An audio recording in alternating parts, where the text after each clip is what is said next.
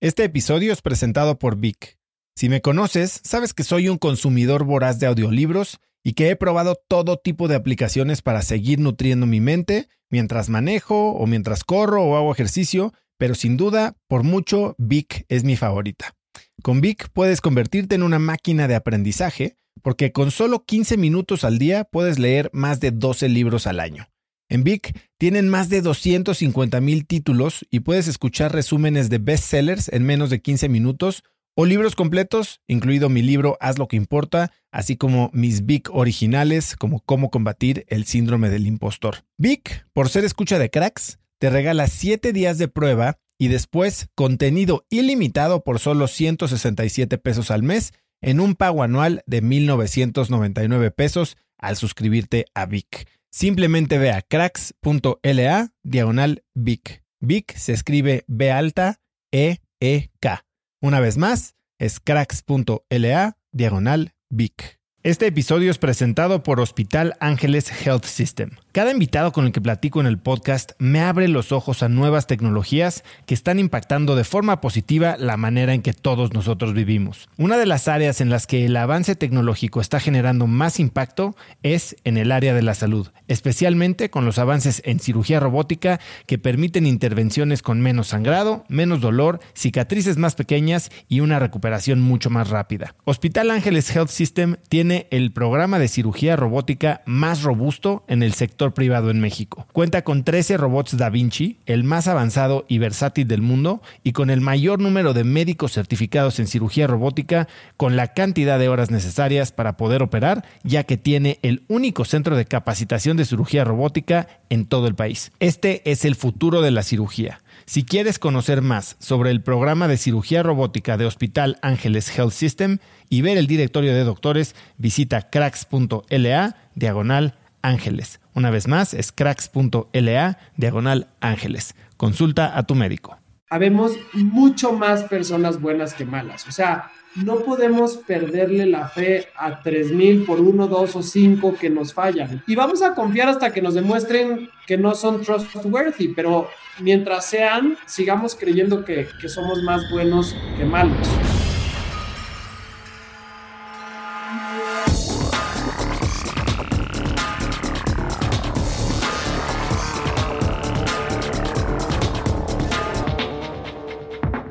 Hola y bienvenidos a un nuevo episodio de Cracks Podcast. Yo soy Osotrava y entrevisto cada semana a las mentes más brillantes para dejarte algo único y práctico que puedas usar en tu vida diaria.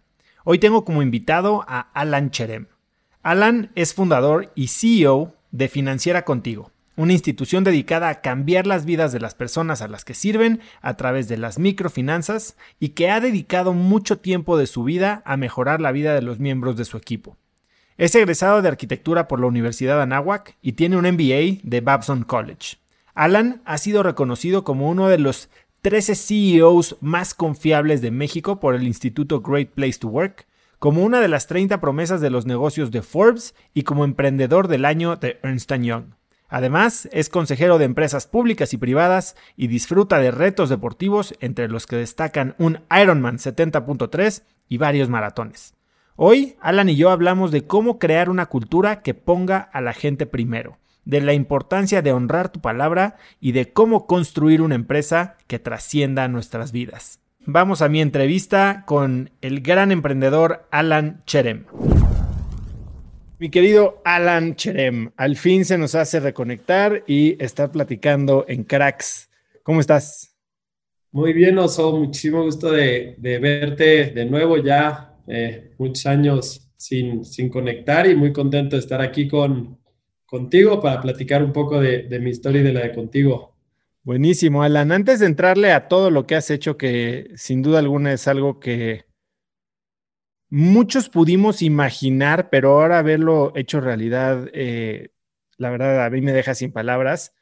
Quiero hablar un poquito de, ¿de quién eras tú un poco más chico? A ver, tú montabas a caballo a, muy alto nivel cuando eras niño, ¿no? Adolescente, por decirlo así.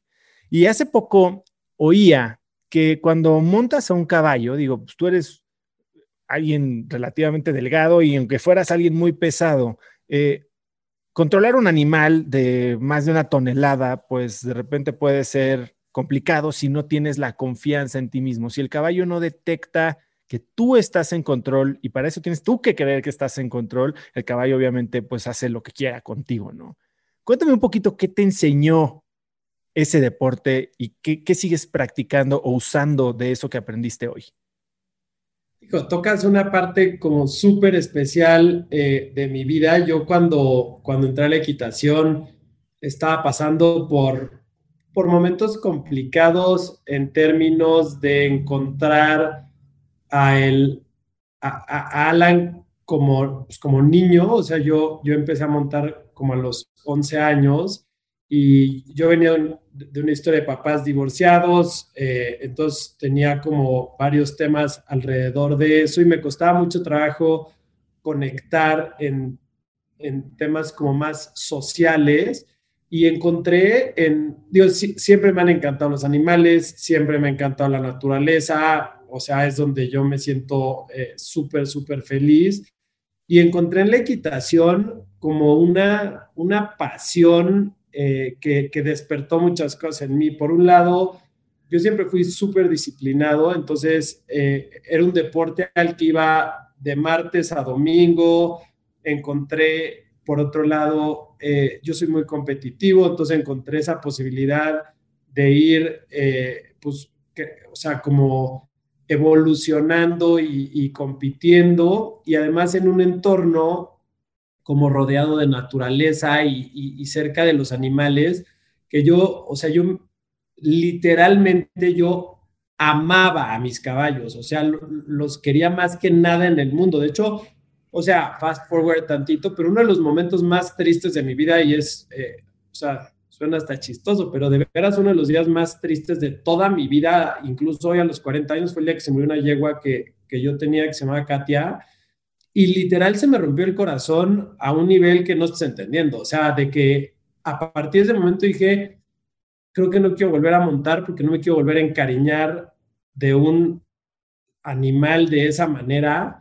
Pero la equitación me dio muchísimo, o sea, me, me dejó conocer personas espectaculares, me dejó eh, conectar, como te decía, con animales, con la naturaleza, hacerlo de una manera disciplinada y competitiva y conocí gente súper buena. Eh, tengo un par de, no, tengo como cuatro o cinco amigos que mantengo de esa época, que estábamos en las mismas categorías o ellos una arriba y competíamos constantemente, no solo, o sea, dentro de nuestras categorías, sino un par de amigos que tú conoces que iban una categoría arriba que yo, era como yo voy a ser campeón de mi categoría y tú de la tuya. O sea, ya competíamos entre categorías y eso ayudó como a sacar, eh, creo que lo mejor de, nosotros mismos. Cuéntame un poco más sobre lo que dijiste ahora, ¿no? Dices que no, no viviste en una familia tradicional, volviste a tocar ahora el divorcio de tus papás. Eh, ¿Cómo era tu relación con tus papás? Porque aparte, además de la montada, pues yo sé que tú desde que tienes 14 años estás metido en una fábrica firmando cheques. Cuéntame, ¿qué significa no venir de una familia tradicional para ti?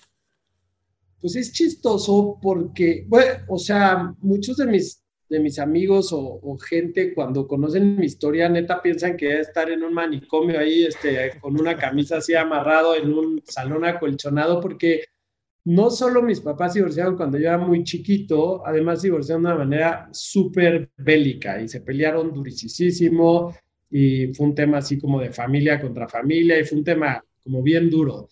La verdad es que yo en ese momento, eh, digo, cada uno de, mis papás estaba buscando, pues digo, por un lado, ganar, ¿no? Siempre está ese tema de, del ego, pero por otro lado, pues estaban buscando hacer lo mejor que pudieran para mi hermano y para mí, al mismo tiempo que estaban también viendo cómo rehacían sus vidas, porque eran súper chiquitos los dos, o sea, mi papá y mi mamá se divorciaron cuando éramos muy chiquitos. Entonces, yo encontré en, en mi hermano un, o sea, un pilar, un refugio, eh, alguien que, me dio como muchísima estructura y fortaleza. Y, o sea, si no fuera por, eso, yo no sé en qué hubiera acabado, pero no, era normal. O sea, hoy me decían hace poco que la estadística es que más del 50% de las parejas se, se, divorcian. En ese momento el único niño de mi colegio que tenía papás divorciados era yo. De hecho, nos tuvimos que cambiar de colegio porque eh, incluso nos molestaban porque nuestros papás estaban divorciados. Hoy, eh, digo, ya hay modern families, muchísimos con papás divorciados, este, niños con dos papás o dos mamás, que me parece súper padre en términos de inclusión, pero en los ochentas, inicios de los ochentas, eso era bien raro. Entonces, eh, eso hizo también que, pues, como te decía, yo me protegiera más y entonces creo que me, me hice más ermitaño y menos social y me refugiaba muchísimo en, en, mi hermano. Yo no, yo no recuerdo tener un grupo sólido de amigos hasta después de los... O sea, mi primer grupo de amigos que recuerdo son amigos que hice en los caballos justamente, o sea, los 12, 13 años. Y, y mis amigos, amigos, o sea, empecé a conectar con ellos por ahí de los, de los 15. O sea, yo no me acuerdo una infancia rodeado de otros niños ni de amigos como, como iba a mis hijas o, como la mayoría de la gente tuvo. Entonces, yo creo que hubo retos ahí bien importantes, pero, pero la verdad es que lejos de, de, o sea, de que eso sea una carga, para mí fue un aprendizaje y fueron cosas que me prepararon y me dieron la fortaleza y la resiliencia para, pues, para enfrentar los retos que al final la vida nos, nos va poniendo en muchos sentidos, porque pues, la vida está, como tú perfecto sabes, eh, llena de retos y, y, creo que a mí me prepararon bastante bien desde chiquito. A ver, tú trabajabas en la fábrica de, era de uniformes, si me acuerdo bien, en Grupo Barquillo. ¿Y sí. cuál era la relación que tenías ahí con tu papá, esta responsabilidad que te daba desde tan chico? Fíjate que mi papá, eh, yo me acuerdo desde chiquititos, ellos tenían una fábrica en, la familia Cherem que se llamaba Chernos, que era de, calcetines. Cuando mis papás divorciaron, o sea, y estábamos, el tiempo que estábamos con mi papá, muchas veces lo pasamos en las fábricas, porque mi papá siempre fue muy, muy trabajador. En esa época empezó a hacer exportaciones a, a, a Francia y entonces yo me acuerdo de chiquitos eh, que íbamos a las fábricas y nos enseñaban a empacar docenas de calcetines, nos enseñaban a flejar las cajas, nos ponían a cargar los trailers literal y, además nos enseñaban rituales como aventarle una botella de, de champaña al contenedor para que se fuera con una bendición a Francia, o sea, cosas que fuimos aprendiendo, pero yo mucho de mi infancia, el tiempo con mi papá lo pasamos en el trabajo, o sea, en, en, en las fábricas.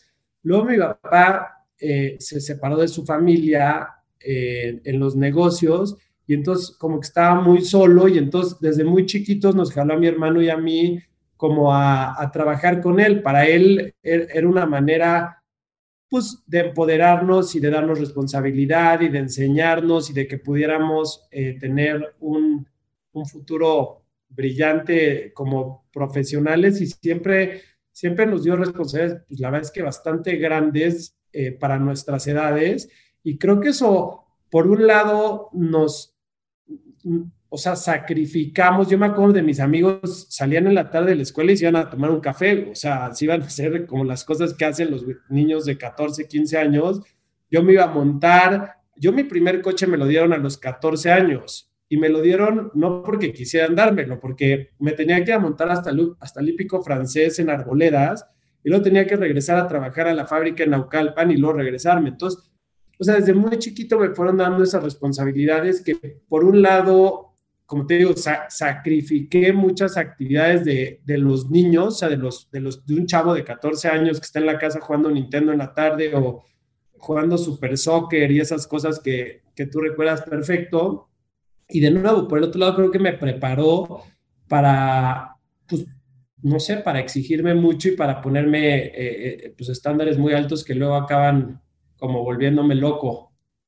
No me dejan disfrutar. Sí, por ahí eh, me contaban que después de montar, muchos que se iban turnando las casas a las que iban a jugar y que tú los terminabas llevando a la fábrica. Exacto, el día que les tocaba venían a la fábrica, los poníamos, los poníamos a empacar Ahora, hablando de tu papá, Alan, eh, tú dijiste que estudiaste arquitectura y te fue muy bien, pero que estudiaste porque era más una pasión de tu papá que una pasión tuya. ¿Cómo, en qué momento llega este, este día de, aceptación de que tal vez le acabas de hundir cuatro años a algo que la verdad no tenías el más mínimo interés de perseguir? Fíjate que la historia es, o sea, yo, yo cuando yo me fui de mochilero, eh, como que mi papá siempre nos, o sea, siempre era como, nos traía de regreso, ¿no? O sea, eh, como que para él es muy importante tener a su familia cerca y así. Entonces me decía, si te regresas de, estaba yo, yo en, París y me decía, si te regresas, te compro un coche, si te regresas, te compro un caballo. O sea, como que siempre era ponerme como ciertos premios si me regresaba.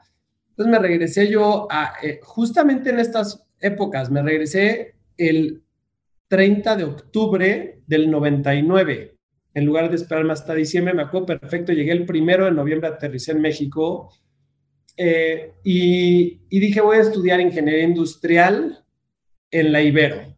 Y entonces hice mi examen, entré a los tres días yo con mi inestabilidad eh, mental y mi poca inteligencia emocional, dije, no, no me gusta, los tres días, güey. O sea, no había, no, no había entrado a clase y dije, no me gusta entonces, como que busqué un escapatorio y dije, no, voy a estudiar administración en la NAWAC. Entonces me fui a la NAWAC y a medio semestre dije, no, está muy aburrido, como que era muy numérico y para mí, eh, históricamente, los números se me han dado fáciles. Entonces, como que otra vez busqué un escape y dije, no, es más, ya no puedo estudiar nada.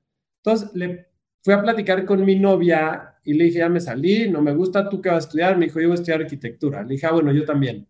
Entonces, así me, me inscribí a arquitectura. Y entonces empecé a hacer arquitectura me gradué y dije voy a hacer desarrollo inmobiliario, y que es parte del negocio que hace mi, familia, pero justamente como dices, me di cuenta que, iba a ser como a vivir siempre bajo, de alguna manera bajo la sombra de, mi papá o del grupo y que no iba a poder hacer mi camino propio porque, eh, o sea, el corazón de mi papá, así como el mío está en las microfinanzas y en servir a otras personas y en cambiar la vida de nuestros colaboradores y clientes y tal, mi papá está enamorado de, sus desarrollos y va y los ve como los quiere como a nosotros. Entonces dije yo, para mí va a ser muy difícil vivir bajo esa, bajo la sombra de alguien. Yo, yo nací en mayo, soy, soy Tauro, soy súper terco, eh, me, me, choca pedir ayuda y me encanta buscar mi camino. Entonces dije, no, yo no, yo no voy a poder vivir así como, pues bajo esa sombra, entonces voy a buscar mi camino propio. Así es como eh, después de hacer mi, mi MBA, eh, pues nació primero Fondo H, que, que fue el, primer emprendimiento serio que hicimos haciendo crédito PYME, y luego pues lo que, lo que hoy conoces como, como contigo, con algunas otras historias en medio que ahorita podemos platicar. Alan, me dices que por ser Tauro eres alguien que no te gusta pedir ayuda pero yo no te, a ver, llevamos más de 10 años o 15 de conocernos. Eh, no se me hace que eres una persona que no pida ayuda. Eres alguien que constantemente ofrece ayuda. Cuando fuimos socios, eh, eras el socio que más al pie del cañón estaba con nosotros en los momentos más difíciles. ¿Hoy sigues sin pedir ayuda? Fíjate que, me, o sea, me cuesta muchísimo trabajo pedir porque me cuesta muchísimo trabajo recibir. Eh, tengo como, como un trauma que estoy ahí trabajando, que, o sea, cuando alguien me da algo me siento incómodo, de alguna manera siento como que no lo merezco. Em, me sé perfectamente imperfecto, me sé súper vulnerable. Este, yo como dice el dicho, neta, yo, yo solo sé que no sé nada y que soy súper afortunado de estar rodeado de personas espectaculares que han hecho que, pues, que lo que hemos ido construyendo en el camino tome forma y, y, sea trascendente, sobre todo por su misión más que por, por su escala. Pero, pero sí, me cuesta mucho trabajo recibir y me encanta dar. O sea, hay un libro que se llama Givers and Takers y yo decía, ah, no, bueno, esto lo escribieron por mí. O sea, yo estoy feliz o sea, todo lo que yo pueda dar, feliz, pero no me gusta pedir, fíjate, no me gusta pedir ni que me pidan. Si alguien me pide algo, me siento como que yo, no, no, ¿por qué se lo voy a dar? Pero si no me lo pide y sé que lo quiere, o sea, me desvivo por darles, por ayudar, por lo que sea. Ahorita que hablabas de la época en la que tuve la suerte de ser eh, socio de ustedes en un emprendimiento padrísimo, eh, si yo escucho una junta que dicen necesitamos esto, yo digo yo se los consigo, o sea, no sé cómo le hago, pero yo, o sea, yo ahí voy y me, me echo yo ese reto. Pero cuando alguien me pide, digo, no, ¿por qué me está pidiendo? O sea, tengo una cosa como muy rara con, con, con ese concepto y, y, en mí en particular me cuesta mucho trabajo recibir. Ese, ese tema es bien interesante. Platicaba con Héctor Sepúlveda, que también fue tu socio y es amigo nuestro, eh, y él en la entrevista que le hice me recomendó un libro que se llama The Go Giver. Eh, y justo habla de cómo para, para, para recibir tienes que dar y dar. Y el concepto no está en pedir, sino en dar. Pero hay una parte increíble del libro que dice, ok, está bien que des, y, y de eso se trata la vida, pero tienes que estar abierto a recibir, porque si no, nada de lo que des te regresa.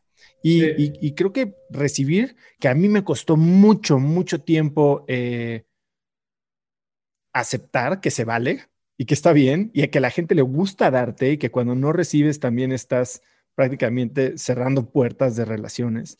Eh, cuando lo aceptas y, y, entiendes que puedes dar y puedes recibir y que todo es un como flujo que, que ayuda a todos los involucrados, a mí sí me cambió la vida. Eh, no sé si tú alguna vez has pensado en, en tener alguna práctica o, o tal vez hacer un esfuerzo de recibir más o de pedir más. Fíjate que Ah, o sea, hay un movimiento, estoy totalmente de acuerdo contigo, ¿eh? Porque dicen que lo que te checa, te choca, lo que te choca, te checa o eso. Y, o sea, cuando, por ejemplo, a, a, mi papá que lo adoro, o sea, cada vez que le dabas un regalo de cumpleaños, te decía, está asqueroso y te lo regresaba, aunque estuviera padrísimo. Entonces, como que nos fue modelando eso como de que no, no recibir. Y entonces hay como todo un tabú al respecto de eso pero, pero fíjate que, eh, o sea, a raíz de mis hijas que, que, tienen, digo, ya no son tan chiquitas, digo, son chiquitas, pero tienen 9, 10 y 12, he ido como aprendiendo, como que a los hijos siempre les das y les das y les das y les das. Y, y he ido aprendiendo también a recibir ciertas cosas de ellas, pero sin pedírselos. O sea, justo ayer platicaba con alguien que, eh, o sea, yo, hay papás como el mío que te dicen, quiero que estés conmigo, quiero que no sé qué, quiero que me hables, quiero... y yo soy cero, es, si me hablas, siempre voy a estar para ti, te amo con todo mi corazón, o sea, siempre. Pero si no me hablas, tranquila, o sea, no, no quiero, como que tengo un tema y, y ahorita que lo pienso, parece que estamos en terapia, y no hace falta que me acueste en el diván, pero creo que chance con lo que decía al principio de que mis papás estaban pasando por un proceso complicado, yo me recargaba mucho en mi hermano y tal, creo que de alguna manera lo que hay detrás de eso es que no quiero ser una carga para alguien, ¿me explicó? O sea, si es juntos, feliz, con mi equipo de trabajo, o sea, nos morimos en la raya, claro que pido ayuda, claro que le digo, güey, lo único que no quiero es estorbarte, lo estás haciendo espectacular, tú síguele. Eh, claro que cuando no entiendo, pregunto y pido ayuda, pero lo que no quiero, creo, es como ser una carga para alguien. O sea, me, me cuesta mucho trabajo el concepto de, de, de, pasarle la responsabilidad a alguien de mi bienestar. Entiendo lo que estás diciendo. Ahora, también dijiste que todo el que quiera descubrir su pasión primero debe de cuidar de sí mismo. ¿Tú cómo, cómo piensas en eso? Porque ya hablaste de, ok, mi pasión son los microcréditos, la de mi papá es el desarrollo, pero ¿cómo te pones a ti primero, sobre todo cuando estás escalando un negocio tan enorme que ya, bueno, casi 3.000 empleados, cientos de miles de clientes, cientos de miles de millones de pesos eh, en, deuda y capital y préstamos? ¿Cómo te pones a ti primero? Fíjate que, o sea, lo que yo he aprendido es que, eh, o sea, la organización, una organización como esta que es bien compleja y de nuevo existe gracias a un equipo espectacular de personas que están y algunas que nos acompañaron en algún proceso del camino ya no están, pero es, es más del equipo y, y o sea, el, digamos, lo, que hemos logrado es gracias a un, a un equipo, pero para mí la manera que he encontrado es buscar poner como mi energía y mi foco y mi atención en lo que para mí es más importante. Eh, y aprender que es complicado, pero aprender a soltar lo que o no es importante o incluso alguien lo pudiera hacer muchísimo mejor que yo. Entonces, aquí hay un equipo senior espectacular, o sea que de veras soy súper afortunado de, que me acompañen en este viaje y que, y que me lleven con ellos, porque realmente yo voy en, en, la ola que ellos generan, este, surfeando nada más. Pero para mí, la manera de cuidarme a mí mismo ha sido no alejarme de quien yo soy, de mis principios. Por ejemplo, eh, ahorita que hablas de cuántos colaboradores o cuántas clientas o así, por ejemplo, yo, en contra de lo que me dice todo el mundo aquí, yo le sigo dando mi teléfono a todos los colaboradores y a todas las clientas. Y no me importa con quién esté, si me habla una clienta, un colaborador o una de mis hijas, contesto la llamada. O sea, son para mí lo más importante que hay. Nuestros colaboradores porque le dan vida a nuestra organización, porque hacen de un sueño que yo tuve pues justo en, en, la época en la que nos conocimos, en, contigo nació en 2010. Entonces, de un sueño que, que, que tuve, o sea, yo no puedo más que agradecerles que hayan hecho de ese sueño un sueño propio y que dediquen un recurso limitado que es su tiempo a darle vida a nuestra organización y, a darle vida a nuestra misión y a dar la cara a nuestras clientas y a llevar nuestro servicio cuando pudieran elegir trabajar en otro lado. Entonces, un colaborador merece mi absoluto respeto y es por mucho mi prioridad uno. Entonces, tengo ciertos rituales, por ejemplo, hablando de colaboradores, donde yo todos los días le hablo a todos nuestros colaboradores que cumplen años para felicitarlos y a los que están cumpliendo un aniversario y ahí ve la distinción. O sea, en lugar de felicitarlos por un año en contigo, no, les agradezco y le digo, o sea, te agradezco que hayas dedicado este último año, estos últimos tres años. Ayer un, compañero cumplió 10 años. Dije, te agradezco que hayas dedicado 10 años de tu vida a construir esta organización y que permees tu ADN en nuestra organización y que, y que hayas hecho de ese sueño un sueño propio y que trabajes con todo tu, tu, tu pasión, tu energía, tu, tu, tu entrega para construir ese sueño, ¿no? Entonces, igual así con clientas, de repente me hablan unas clientas y mi hermano se burla, o sea, obvio toda proporción guardada, pero como Amazon es lo más famoso ahorita del mundo, entonces siempre uso ese ejemplo y me dice, güey, es como si le hablo yo a Jeff Bezos y le digo, oye Jeff, pedí un paquete y no me ha llegado mi caja, no sé qué, le digo, me dice, ¿cómo le puedes contestar al cliente? Le digo, güey, ellas tienen la decisión de pedir un crédito con nosotros o con cualquiera de las otras 20 financieras. Si nos están eligiendo a nosotros y le estamos dando un mal servicio, Claro que les voy a dedicar el tiempo que sea necesario y las pongo en la línea y les pongo a su gerente o sí y las escucho todo el tiempo porque se merecen, o sea, no manches, todo nuestro, nuestro tiempo y respeto. Entiendo lo que me estás diciendo, Alan, pero hay dos cosas que me, me hacen un poco de ruido, más bien son tres. Uno, ¿cómo escala esto? Porque al final del día tienes literal cientos de miles de clientes y si al final estás tú siendo el que resuelve, no sé si eso, uno, eh, le quita valor a, la cadena de comando. La organización, sí. Y, dos, entonces estás dejando de, ceder el control, ¿no? Y segundo, ¿cómo puedes decir que entiendo lo del cliente y el colaborador es primero, pero estamos hablando de que tienes que ponerte a ti primero, porque si tú no existes, ¿quién va a contestar ese teléfono? Pero ahí te va, justo si he ido aprendiendo y he ido evolucionando en ese sentido, porque a tu primer punto, cuando me hablan, le contesto y le pongo en la línea a la persona. Es decir, yo no le resuelvo, pero lo escucho y le digo, hola Oso, ¿cómo está? ¿De qué sucursal es usted? No, pues soy la cliente de la sucursal tal. A ver, espéreme un segundo.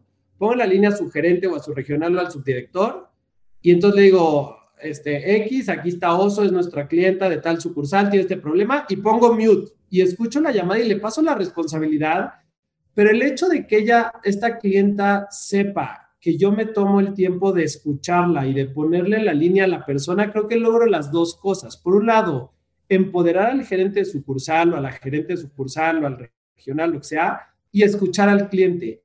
Y además le modelo una conducta a tu segunda pregunta de cómo lo hacemos escalable, le modelo una conducta al, a nuestros colaboradores de que los vamos a escuchar y les vamos a resolver. Y me lo anoto. Un muy amigo mío que conoces, que es un socio mío, Luis, eh, Luis Berrondo, yo creo que para explotarme más, me mandó una técnica del bullet journal. Entonces, en mi bullet journal anoto qué cliente, qué sucursal tal, y a los dos, tres días le mando un mensajito al gerente como diciendo, oye, ya arreglaste el problema de Oso, y me dice, sí, ya quedó, no sé qué, no sé qué, no sé qué. Entonces, por un lado, le regreso la voz al cliente y por el otro lado, empodero al equipo a que lo resuelva. Y cuando dices cómo me pongo yo primero, tú decías hace rato que a mí me encanta dar. Entonces, para mí, una manera de cuidarme a mí mismo es perderme en el servicio para los demás. O sea, porque eso es lo que a mí me llena de energía, es lo que hace que valga la pena despertarme. Eh, te hablaba hace rato de nuestros colaboradores que nos eligen a nosotros, o sea, todo mi respeto y admiración para ellos. También nuestros clientes que nos eligen a nosotros, o sea, eh, tú conoces la base de la pirámide de alguna manera en el emprendimiento que hiciste, que fuiste súper exitoso en, en, en, tuyo. Em, te tocaba trabajar de alguna manera con ese segmento y ves la humildad, la transparencia, eh, lo maltratada y vulnerada que está esa parte de la sociedad y la necesidad eh, límbica o, emocional que tienen de sentirse valorados, escuchados, que te dan un buen servicio. Yo me acuerdo cuánto esfuerzo pusieron ustedes en, en tuyo porque la sucursal estuviera bonita, porque la experiencia del cliente fuera bonita, porque mucho de su vida no está bonito. Entonces, generarles eso para mí es súper importante y eso es lo que valga la pena para, para mí. Eh, es o sea, servir a los demás es la manera de cuidarme a mí mismo. Además de eso, me cuido en mi alimentación cañón, este, corro, que me encanta correr, he ido, eh, o sea, evolucionando como corredor cañón, o sea, cuando, o sea, eh, la verdad es que he, mejorado mucho en ese sentido, medito, leo muchísimo, o sea, busco complementar en, otros ámbitos que no sea el, trabajo, pero, pero en el trabajo mi manera de cuidarme sirviendo a los demás. Dime algo, ya me dijiste que te da energía, ¿qué te la roba? Uf. Yo, o sea, fíjate que le huyo al conflicto. Em, no, o sea, no me gusta el conflicto. Es una cosa que creo que le roba posibilidad a las cosas porque, o sea, cuando el conflicto escala pasando cierto nivel, como que lo que decía hace rato, ¿no? Em, empiezan a entrar los egos, empieza a ganar el querer tener la razón por encima de todo, etcétera. Y, ahí se pierden todas las posibilidades. Para mí, eh, yo, o sea, cuando nació contigo, yo decía que me iba a jubilar el día que me asomara por la ventana y viera una fila de gente que quisiera trabajar, aunque no le pagáramos. Y, y, como que con esa pasión o con esa meta en mente he tratado de, de construir una cultura aquí rodeada de, de, personas que piensen eh, similar. Y, y o sea, cuando entran como los conflictos o en la casa o en el trabajo o en otros lugares y se siente un ambiente como tóxico, eso, eso es lo que a mí me, me mata, o sea, me, me, resta energía, no me dan ganas de estar, no me dan ganas de, de ser parte de eso porque como que no me, o sea, resta la posibilidad de, de, de futuro, ¿no? Se rompe algo ahí. ¿Y qué haces en esos momentos en los que te sientes down? ¿Cómo, cómo te recargas? Eh, fíjate que, no sé, creo que me...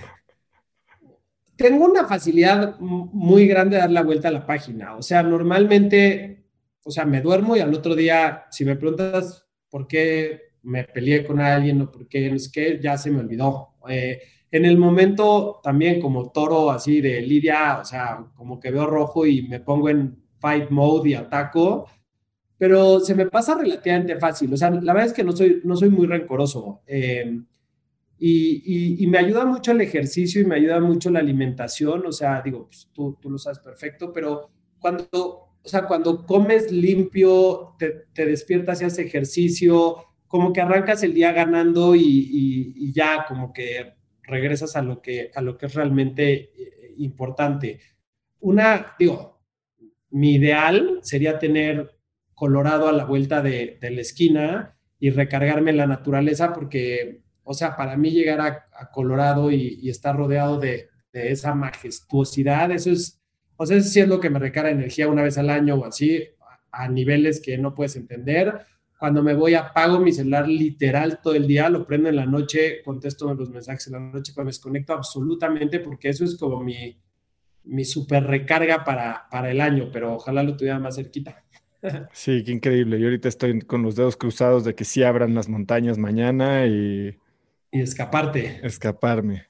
Alan, hablemos un poquito de deporte, porque siempre has sido deportista y hoy hablamos cómo, cómo eres competitivo y cómo te metías en el tema de la equitación, pero creo que de unos años para acá le subiste varias rayitas a la intensidad. ¿Qué es lo que te llevó a, a meterte tan profundamente en el deporte y qué encontraste ahí que te hizo quedarte? Fíjate que empecé yendo a un curso que, que conoces, que no le voy a hacer promoción, pero que dura X días. Y, o sea, yo soy muy, muy disciplinado. Eh, a mí me dices, güey, haz A, B, C, D en este orden así, trae la dieta así, o, o, tu trabajo así, o no sé qué, y yo soy un, soy autómata, o sea, lo hago tal cual. Entonces, esa sensación de ir mejorando en algo se vuelve adictiva. Entonces empecé a ir a ese rollo porque hacía ejercicio pues normal, digo, antes como es montaba, jugaba padre, lo que sea, pero o esquiaba, pero cuando empiezas a ver como el beneficio de seguir un programa y que funcione, y además empiezas a ser más grande y entonces eh, dices, pues quiero envejecer bien, fuerte, sano, etcétera. Eh, empecé a ver los beneficios de eso y como soy muy competitivo y en ese programa era muy competitivo, hice, o sea, el ejercicio al 100 y la dieta al 100. Entonces ya había una competencia, quién tenía menos nivel de grasa, que quién tenía no sé qué, que ya sabes, todos esos rollos, y agarré ese camino. Luego, por obsesionarme, me dio insuficiencia renal, porque me eché un buen de tiempo sin comer un carbohidrato, un azúcar, no sé qué, llegué a como a 3.7 de grasa. ¿Cuánto tienes ahorita? Porque tampoco te ves muy gordo, que digamos.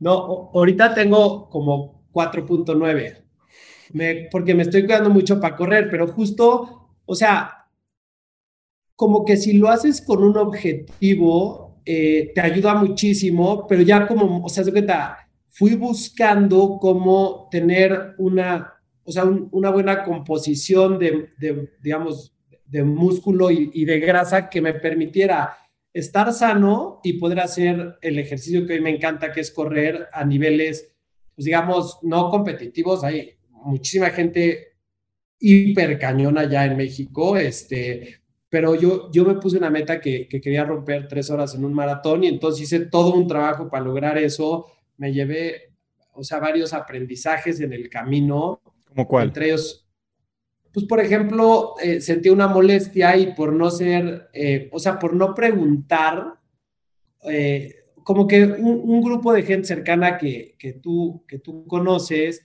empezaron con, hay que hacer un sub 3, hay que hacer un sub 3, dije, ah, pues yo también, o sea, yo por qué no voy a hacer un sub ¿Con el zorro o qué? Con Zorro, con Javi, con Luis Berrondo, con todos ellos. Entonces, fue con Juan, que el hermano de Javi, entonces todos fue como, voy a hacer sub 3, dije, ah, no, pues yo también voy a hacer sub 3 pero yo no pregunté nada, güey, porque yo no iba a pedir ayuda. Entonces no pregunté ni si qué, qué tenis usar, ni qué alimentación, nada. Entonces ahí va como, como, como el borras. Entonces, por ejemplo, justo corriendo en Bale, yo sentí una molestia en la pierna, pero no, la no la peleé hasta que me dio una fractura de estrés. Y una fractura de estrés básicamente es estresar tanto tus músculos, tus tendones, sí, que, que rompen el hueso sin, sin haber tenido ningún golpe ni nada. Es por estresar el, el sistema. Entonces, aprendí, por ejemplo, que a veces, bueno, siempre, pero, pero lo vi ejemplificado ahí, que la mente es mucho más fuerte que el cuerpo. O sea, que puedes llegar a niveles, acabo de leer un libro de David Goggins, no sé si Sí, Can't Hurt Me. Can't Hurt Me, ajá. Como es enfermo, güey. O sea, dije, o sea, llevas a tu cuerpo a niveles, él, vivía con fracturas de estrés, todo el tiempo. Y él se las amarraba para seguir, pero dices, güey, o sea, la mente es mucho más fuerte que el cuerpo y entonces he aprendido del deporte cómo utilizar la mente en otros ámbitos de mi vida para eso. Yo sé que no voy a ser eh, Kipchoge nunca en mi vida y sé que va a haber infinitamente, o sea, una larguísima lista, perdón, de gente que va a correr mucho más rápido que yo, incluso a nivel amateur. Pero para mí, yo me acuerdo, corrí mi primer maratón en 2007 y yo dije, si hago 3 horas 40, estoy rayado.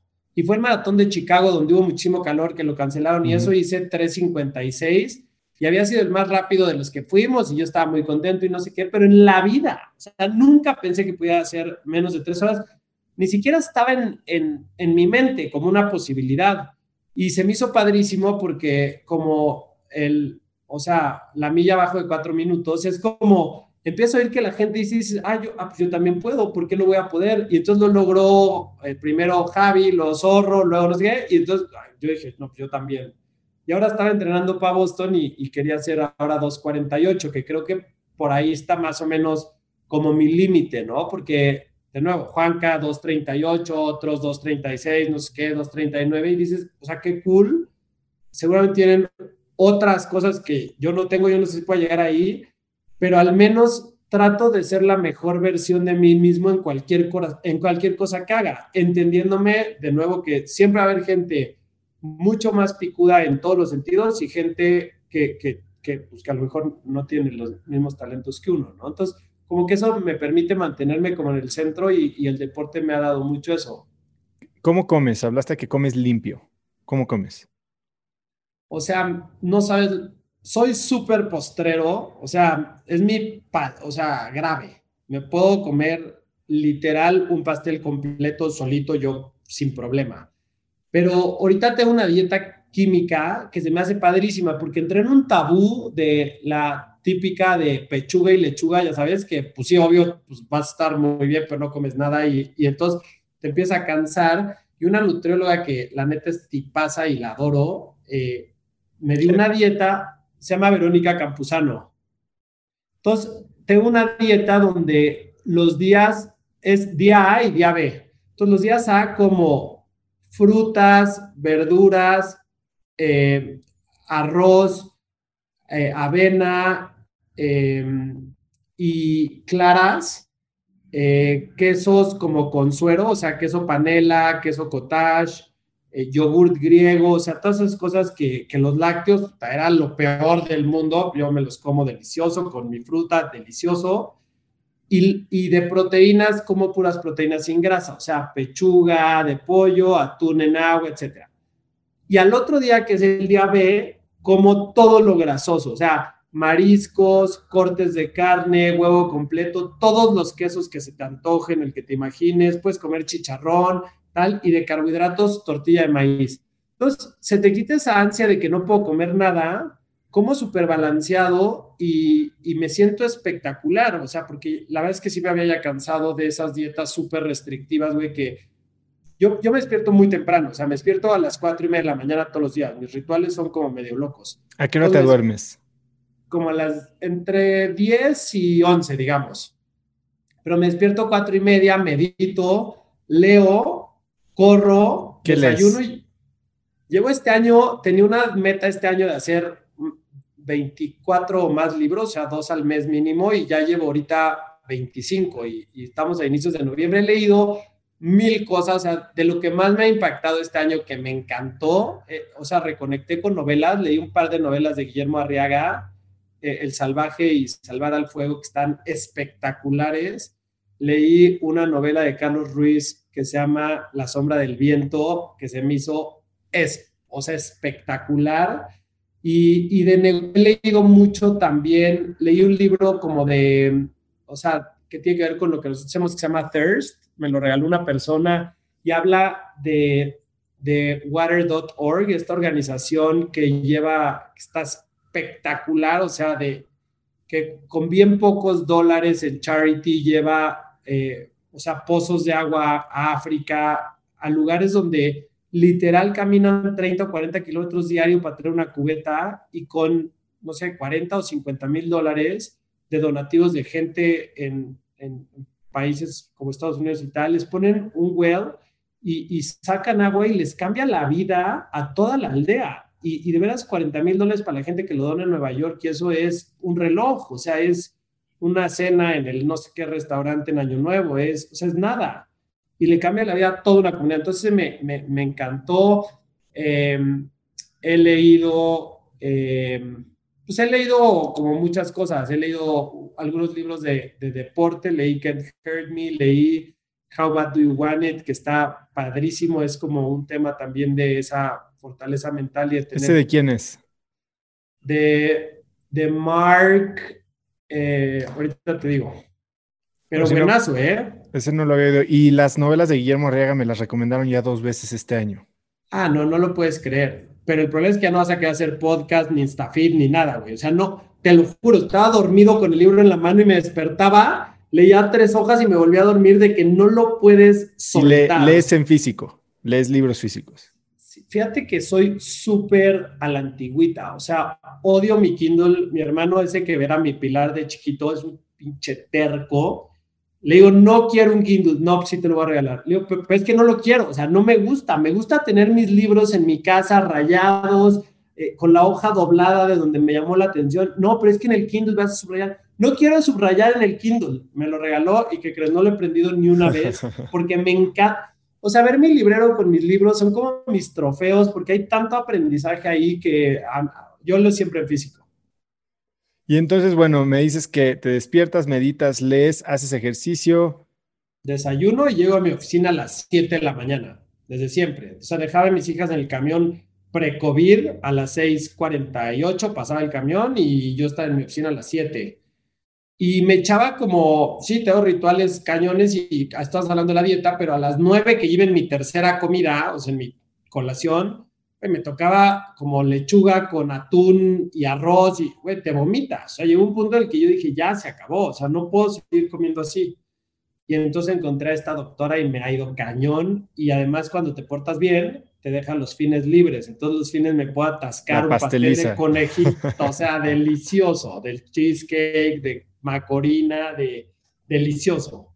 Alan, has hablado mucho de cómo has construido una empresa gigantesca a base de cultura, ¿no? Y a ver, cuando éramos socios, eh, tú tenías, empezabas contigo y estabas ahí en Palmas eh, después de que habías tenido eh, Fondo H. Y Diego y tú se fueron a Chicago a un curso con un nombre bastante, bastante mafufón. Cuéntame un poquito de, ese curso y nosotros lo implementamos en, en lo mío estudio después de eso, pero tú sigues con eso. Entiendo que sigue el puesto existiendo en alguna forma. Sí, fíjate que nosotros eh, estamos convencidos de que, o sea, tenemos unas cosas que se llaman sueñómetros en las sucursales. Y entonces es como un pizarrón, con, todo este tema de la visualización, eh, mucha de nuestra gente, pues de alguna manera viene de, de, entornos complejos y han perdido esa capacidad de soñar. Y entonces, a veces los sueños pueden parecer como muy básicos, o sea, es como, eh, me gustaría comprarme una moto que la verdad ni vale mucho, o me gustaría llevar a mi mamá al mar, y tienen el mar a 100 kilómetros, o sea, no es, no estás pensando como quiero ir a la luna, güey, quiero eh, ser el siguiente Jeff Bezos, no, o sea, estás hablando de cosas que son bastante alcanzables, pero que no se dan el permiso de, de soñarlas ni siquiera. Entonces, nosotros lo que hemos hecho es ayudarles a atar su trabajo diario con sus incentivos, con sus sueños. Entonces, lo que hacemos es, eh, o sea, crear ese eje conductor que le permita a las personas entender que si trabajas hoy y haces un esfuerzo adicional, vas a tener una compensación que te va a permitir materializar un sueño. Y lo más bonito es que la mayoría de los sueños ni siquiera son para ellos, o sea, son para sus familias, para hacerle un cuarto a mi mamá, eh, te digo, llevar a mi mamá a conocer, no sé qué, eh, comprarle a mis hijos esta cosa, em, mucho de experiencias y no tanto cosas materiales, cuando piensan en el, coche que, les pones, bueno, pero ¿qué coche y de qué color y tal? Y se lo empiezan a imaginar y ves ese sueño, no es para, para lucirlo, ¿eh? o sea, lo que ellos están pensando es cómo van a usar ese coche para llevar a sus familias, el fin de semana a algún lugar, para, o sea, para fortalecer sus vínculos familiares. Entonces, eh, nosotros, a nosotros nos ha funcionado súper padre porque le hemos regresado a la gente la capacidad de soñar y de, y de inculcar de alguna manera este concepto de los gringos de Do Well by Doing Good, de decirles, si tú le ayudas a tus clientas a cumplir sus sueños, porque ya lo llevamos a ese nivel, nosotros, como somos súper análogos todavía y estamos en ese proceso de, de, transformarnos de manera digital, que me gustaría luego platicar de eso contigo, pero nosotros le entregamos a nuestras clientas una orden de pago, que es una hoja con un numerito y su nombre. Ella va al banco con esa hoja blanca, da su IFE y si su IFE o su INE tiene el mismo nombre que está en el sistema del banco cuadra y le dan su dinero para evitar fraudes. Entonces, algo que hemos hecho es decirle a las clientes que en la parte de atrás de esa hoja escriban su sueño, qué quieren lograr dentro de 16 semanas que dura nuestro crédito con el dinero que, que les entregamos. O sea, ¿qué tendría que pasar en 16 semanas para que sientan que fue exitoso? Entonces empezamos a conectar como toda la cadenita, decir, si a tu clienta cumple su sueño porque le fue bien en su negocio y logró sus resultados, entonces te va a pagar. Si a ti te pagas, tener un incentivo. Si tienes un incentivo, lo vas a aplicar a tu sueño-metro. Y entonces creas toda una cadena de cuidado que se vuelve súper inspiradora para todos los que trabajamos aquí. Y lo padre es que eh, me parece que somos ya la única organización en el sector que se mantiene pues fiel a esa misión de servir y de cambiar las vidas. Se ha, tristemente se ha perdido eh, un poco el, rumbo en, nuestra, en nuestro sector y se ha vuelto más transaccional, menos relacional, y hay como toda un, eh, una aspiración de extraer valor de la pirámide, de la base de la pirámide y no, y no regresarles eh, nada, ¿no? Entonces nosotros nos mantenemos con ese romanticismo de que le vaya súper bien a todos los que somos parte de, de nuestra cadena, ¿no? Como otra parte de las grandes filosofías que creo que has apalancado muy bien y que mantienes es este concepto de la palabra es lo más importante del mundo, ¿no? Tú y yo éramos socios, después fuimos socios en otra empresa que tenía justo esta misión de inculcar ese valor de la palabra es lo más importante del mundo y hay que honrar tu palabra y era el mensaje que nos habían taladrado en la cabeza y que íbamos a transmitir. Y por una persona que no lo hizo, que era parte de esta organización, tú y yo quedamos en en lados opuestos de una transacción. Eh, y, me tocó ver ese toro de Lidia que mencionabas hace rato, ¿no? Eh, ¿cómo, sabes cuando puedes, cómo inculcas esto en una organización de 3.000 personas? ¿Cómo lo monitoreas? ¿Y qué haces cuando pierdes la confianza en alguien que, que no está honrando su palabra? Hijo, para nosotros, e, esto que acabas de mencionar, o sea, para mí en la vida es todo.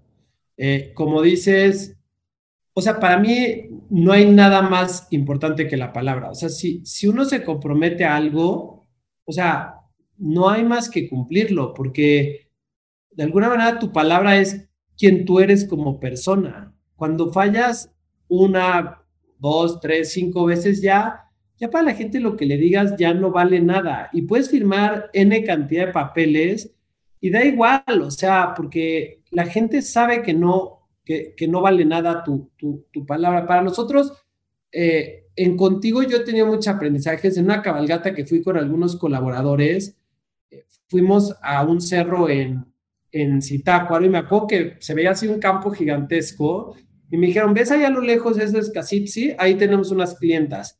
Y como que eventos como ese me, me hacían caer en cuenta que yo voy, hablabas ahora de la bolsa, ¿no? Voy a hacer una bursa, hago un roadshow, le pido dinero a alguien que confíe en mí, para que luego yo confíe en un director, que va a confiar en un subdirector, que va a confiar en un regional, que va a confiar en un gerente, que va a confiar en un asesor, porque aquí el que toma la decisión de quién le presta o no es el asesor de crédito, que yo no lo conozco, güey. O sea, pues, como dice, somos casi 3 mil personas.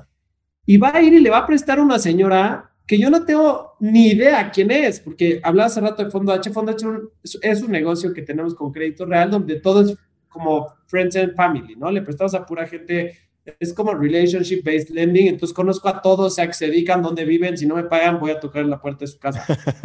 Pero aquí hay toda una cadena de confianza que en el momento en el que se rompe, me preguntas qué hago, pues esa persona se tiene que ir, porque todo nuestro modelo, incluyendo a nuestras clientas, está basado en esa confianza, porque algunas te firman un pagaré o ponen un tache porque muchas de nuestras clientas a, veces no, no, saben escribir. Y entonces en lo que estás basando todo tu modelo es en la confianza. Entonces, odiamos la rotación, estamos trabajando muchísimo y, reconozco que nuestra directora de personas con el equipo ha hecho un trabajo espectacular en este sector.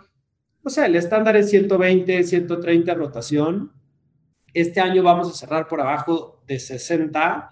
Estamos muy contentos con, eh, con el trabajo que se ha hecho. Para los que no entiendan qué significa 120, es que rotas 1.2 veces toda tu plantilla cada año. Es decir, si tenemos 3.000 colaboradores, tenemos 3.600 bajas en el año. Y cada uno que se va hay que o sea, volver a contratar. Entonces, se nos van 300 personas al mes y hay que contratar 300 nuevas, capacitarlas, darles uniforme, no sé qué, asignarles sus rutas, todo eso, ¿no?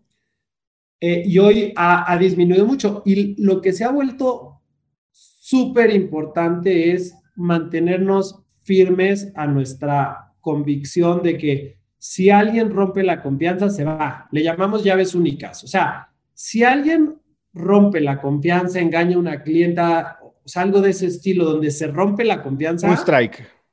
O sea, un strike y le damos un home run en la cabeza, güey, que se vaya porque, porque estamos convencidos de que eso pudre una cultura y no hay espacio para eso. Ahora, te puedes equivocar, te pueden ir bien un mes, encontramos la manera de ayudarte, si no, o sea, si no sabes te enseño, si no puedes te ayudo, tal. Pero si engañas a alguien en la organización, incluyendo a nuestros clientes, proveedores, colaboradores, o sea, te vas a la primera, es, eso es la única llave única, porque así le puso Mari Carmen, nuestra directora de personas, es la llave única para que te vayas. Eso es lo único que es imperdonable en contigo. ¿Y cómo sabes si puedes confiar en alguien? Híjole, o sea, yo, yo, yo lo siento. O sea, yo eh, como que hay, hay como una, yo creo que es un tema como hasta energético, donde sientes como cuando estás con alguien, o sea, viéndole los ojos o, estómago, estómago, o sea, sientes, pues si hay esa confianza o no. Hay mucha gente que me ha fallado, ¿eh? O sea, eh, y seguramente yo le fallé a mucha gente también, no a propósito, pero, pero sí creo en esa conexión límbica y, y una de las cosas, además del conflicto, que me han decepcionado mucho en el tiempo ha sido ese tipo de, o sea, de, pues sí, de fallas, ¿no? De gente que, que yo le he dado todo, porque como, como hablábamos al principio, soy super giver y de repente falla. Pero he aprendido dos cosas. Una, que no le doy para que, o sea, le doy porque me gusta darle. O sea, no está obligado a regresarme nada ni a no fallarme. Y lo otro que hemos aprendido es que habemos mucho más personas buenas que malas. O sea, eh, ayer me decía, no, es que este gerente hizo un fraude y se robó no sé qué, no sé qué. Yo digo, está bien, pero es uno y somos tres mil. O sea, no podemos perderle la fe a tres mil por uno, dos o cinco que nos fallan. Entonces, siempre es, ok, esos vamos a quitarlos de nuestro sistema y vamos a enfocarnos en toda la gente buena, vamos a empoderarlos, vamos a desarrollarlos, vamos a construir con ellos, vamos a llenarlos de oportunidades y vamos a confiar hasta que nos demuestren que no son trustworthy, pero mientras sean, sigamos creyendo que, somos más buenos que malos. Ahora, siempre ha sido así, ¿no? Así de tajante, sobre todo con este tema, es algo que, como dices, lo que te choca, te checa. Cuéntame de la vez que perdiste tu reloj. ¿Qué tal esa vez? O sea, eh, pues fue este, este grupo de amigos, ¿te acuerdas que, que, te mencionaba que fue como mi primer grupo de amigos? Yo en casa de, Diego, nuestro amigo común, me había roto el pie en la, echándome de la resbaladilla, éramos súper chiquititos, me acuerdo que íbamos a comer a la Petite France, que ahí comían escargots y no sé qué, todos aquí sofisticados, yo comía quesadillas, güey, de frijol con, con sal, y íbamos a ir y ahí en el club de golf Chapultepec, jugando en la resbaladilla, me caí y se me rompió el pie. Entonces me enyesaron y dentro de este grupo de amigos nos veíamos mucho los fines y yo había hecho con Avi, mi chat, ¿te acuerdas de Avi?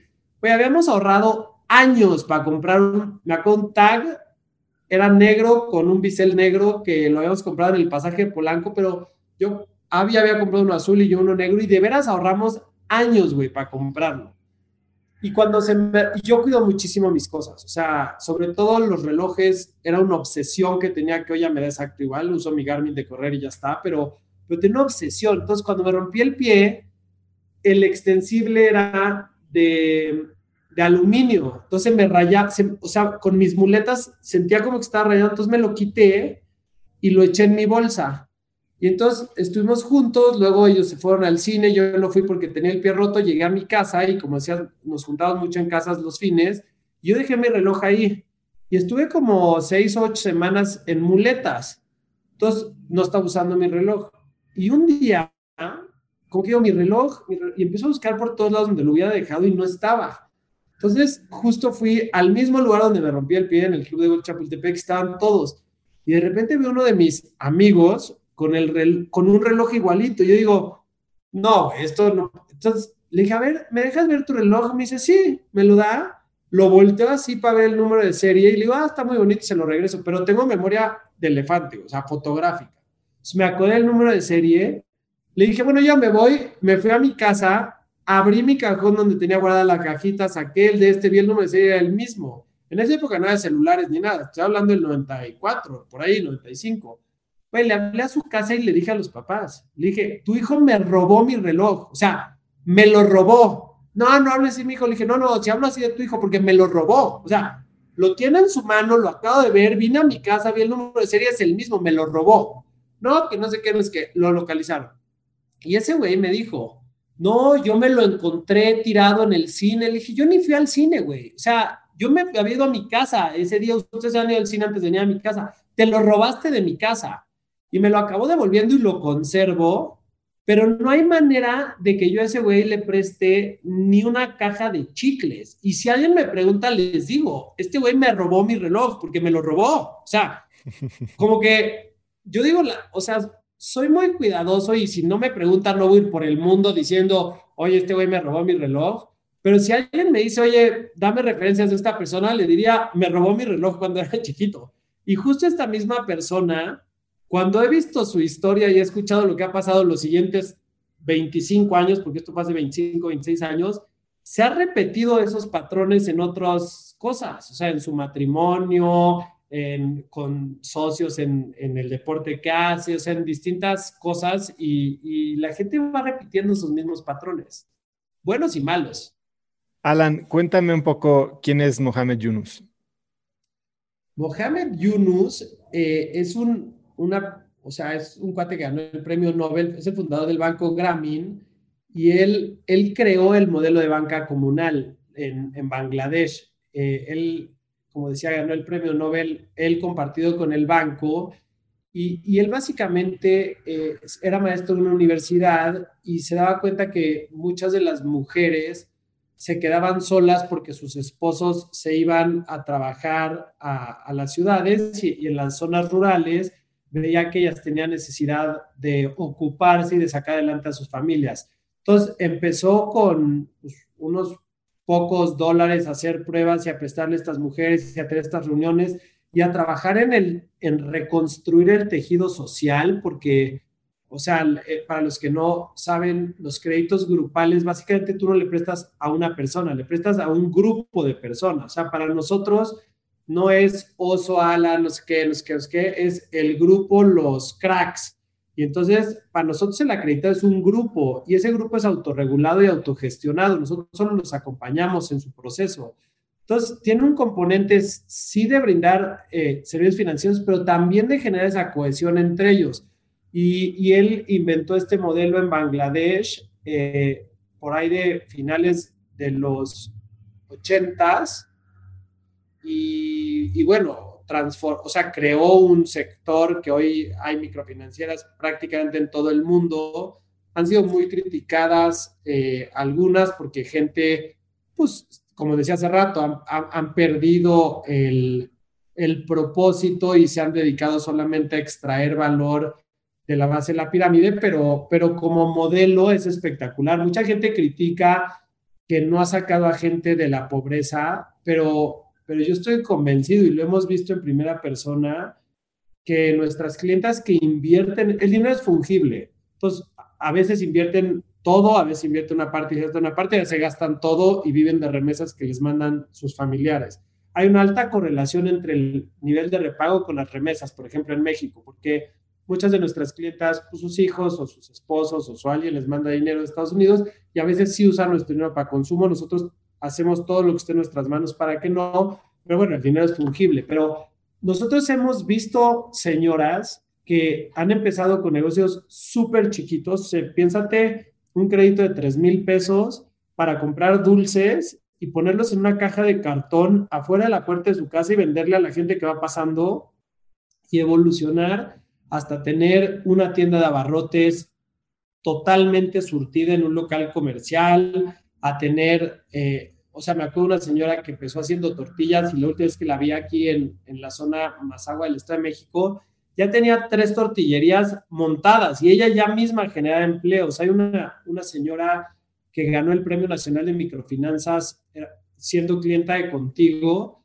que, que pasó a, a crear una farmacia de genéricos con 27 estantes de medicinas y generaba tres empleos en su farmacia. Entonces, estás hablando de alguien que a la vuelta de tres o cuatro años realmente sí logró cambiar eh, su vida.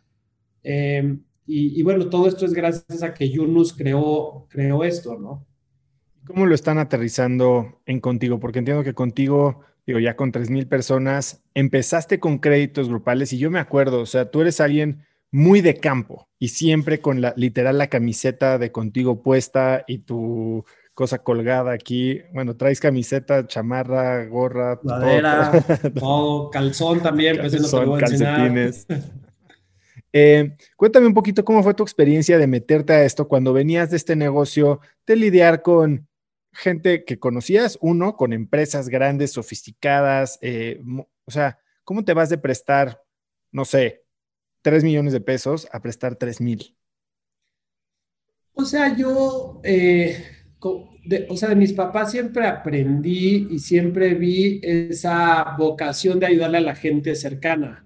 Mi hermano estuvo muchos años en el gobierno y yo siempre les decía, es que quiero ayudar, o sea, ¿cómo ayudo? Y me decían, o sea, tú no estás hecho para el gobierno, porque yo que veía que era rough on the edges y dijeron, este güey no, pero ayuda a la gente que, que, te rodea, esa es la mejor manera. Entonces, como que me cayó ese 20 y lo vi tanto en mi familia como en recomendaciones de gente, eh, porque yo en algún momento quería trabajar en la sede solo, en alguna secretaría que ayudara a la gente.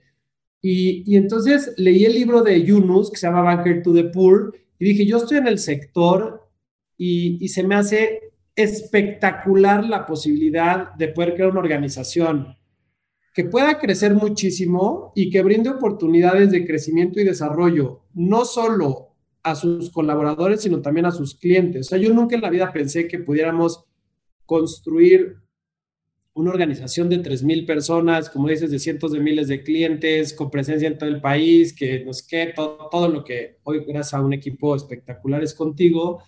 entonces, eh, leí ese libro y, conocí a, Paco González. Paco es eh, uno de los iniciadores de, este, de este sector en México y a través de un colaborador que nosotros teníamos, que era de Chiapas, me dijo, yo conozco a una persona que creo que se dedica a eso. Fui a verlo y él era el director eh, de ventas del jugador más grande que había en el, en el mercado y nos recibió tipazo y me dijo, mira, hazle por acá, te recomiendo que empieces por la zona de Mazagua del Estado de México, nosotros queremos que se cree industria, te voy a presentar a gente para que empieces, tal, no sé qué, y entonces ahí me fui en el coche, fui a campo, fui a conocer esa zona, me presentó gente, la contratamos y tal, y, arrancamos, y desde el día uno se volvió como mi pasión, porque estar cerca de la gente, estar, eh, o sea, ver, yo me acuerdo nuestras o sea, nuestros clientes de 3 millones te mientan la madre porque te tardaste 5 minutos en mandarle su transferencia. Y estas clientas que muchas no tienen nada, yo llegaba a los desembolsos porque al principio no tenían ni cuenta de banco, entonces íbamos, nos llevamos el dinero en una mochila en efectivo aquí a Tlacomulco, que es donde nacimos, y, güey, mataban un pollo, tenían tres pollos en su casa ahí comiendo, o sea, caminando por ahí, te mataban un pollo y te lo cocinaban en agradecimiento de que les estabas dando la oportunidad de tener acceso a un crédito. Entonces, o sea, yo decía, es que esta gente necesita una organización con propósito que las acompañe a lo largo de todas estas etapas de su vida y que pueda, eh, pues, o sea, crear realmente ese compromiso de largo plazo de, de servirlas con algo más grande que un crédito, que es regresarles esa confianza en sí mismas, que es ayudarles a recomponer este tejido social en sus comunidades, etcétera. Entonces, así empezamos y, me acuerdo cuando hacíamos con crédito real, que teníamos los dos negocios, me decían, o sea, el microcrédito está bien, pero enfócate en lo de pyme. Y yo decía, no, no, no, no, yo, bueno, sí, sí, yo le decía que sí, pero, pero yo también decía, no, güey, claro que no, yo me voy en microcrédito, porque el otro, el otro no me reta, no me llena, no, o sea, no toca las fibras sociales que yo tengo y, y, y el microcrédito, yo nací para hacer microcrédito. O sea, nací para servir a otras personas. Ahora, ya lo tocaste un par de veces, ¿no? Eh, y se habla de microcrédito y creo que cuando alguien piensa en créditos a cambaseo, casi casi que piensas en hasta todos los memes del cobrador de Electra, ¿no? Eh, o bueno, al menos así era hace unos años. Eh, tu negocio al final del día, y te he oído decir que es muy fácil prestar dinero, ¿no? Todo el mundo lo quiere, lo difícil es que te lo paguen de regreso. ¿Cómo, cómo cuidas ese proceso de cobranza sin destruir esa comunidad o ese vínculo que estás generando con la comunidad? Fíjate que justo ayer hablé con una persona de eso y le decía que cuando tú le explicas a una señora que si te paga, le está brindando la oportunidad a otra señora en otro lugar de poder también sacar adelante a su familia como lo está haciendo ella, como que se vuelve eh, ¿Te acuerdas de esta película de cadena de favores? O sea, es un poco ese concepto, porque lo que yo, o sea, lo que le dice nuestra gente a la señora es, señora, yo vine acá, le otorgué un crédito para que usted lo invierta en su negocio, porque todos nuestros créditos son productivos. Entonces, es para que los hagan un negocio con él. Entonces, señora, yo le presté a usted para que invierta en esto, ya lo vendió, tal vez que, si usted me paga, le va a brindar la oportunidad de ese mismo dinero go much farther, o sea, porque se crea este efecto multiplicador de llevar ese flujo a otras personas.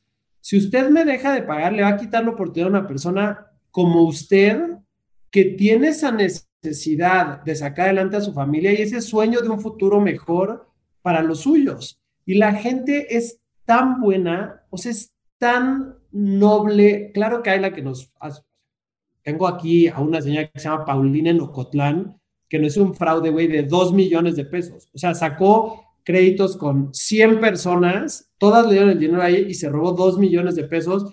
Nos está pagando, güey, 40 mil pesos a la semana, estamos ahí todas las semanas y ahí vamos recuperándolo. Pero ella es una señora mala. Pero estas 240 mil buenas, o sea, la mayoría son buenas. Me acaba de pasar, ahorita en la pandemia me escribió una señora y me dice, señora Alan, por WhatsApp, ¿puede hablar? Sí, le marco me dice, no, es que fíjese que hace 10 días que estamos esperando nuestro depósito, no sé qué, no sé qué. Le digo, a ver, no sé qué, en qué sucursal, tal. Le digo, ¿de cuánto es su depósito? O sea, su crédito. Me dice, a ver, espérenme. y entonces, em, te juro por mis hijas, güey, empieza 6, 8, y yo dije, bueno, 68 mil pesos, o sea, es un, a lo mejor. Y sigue 4, 7, 2, 9.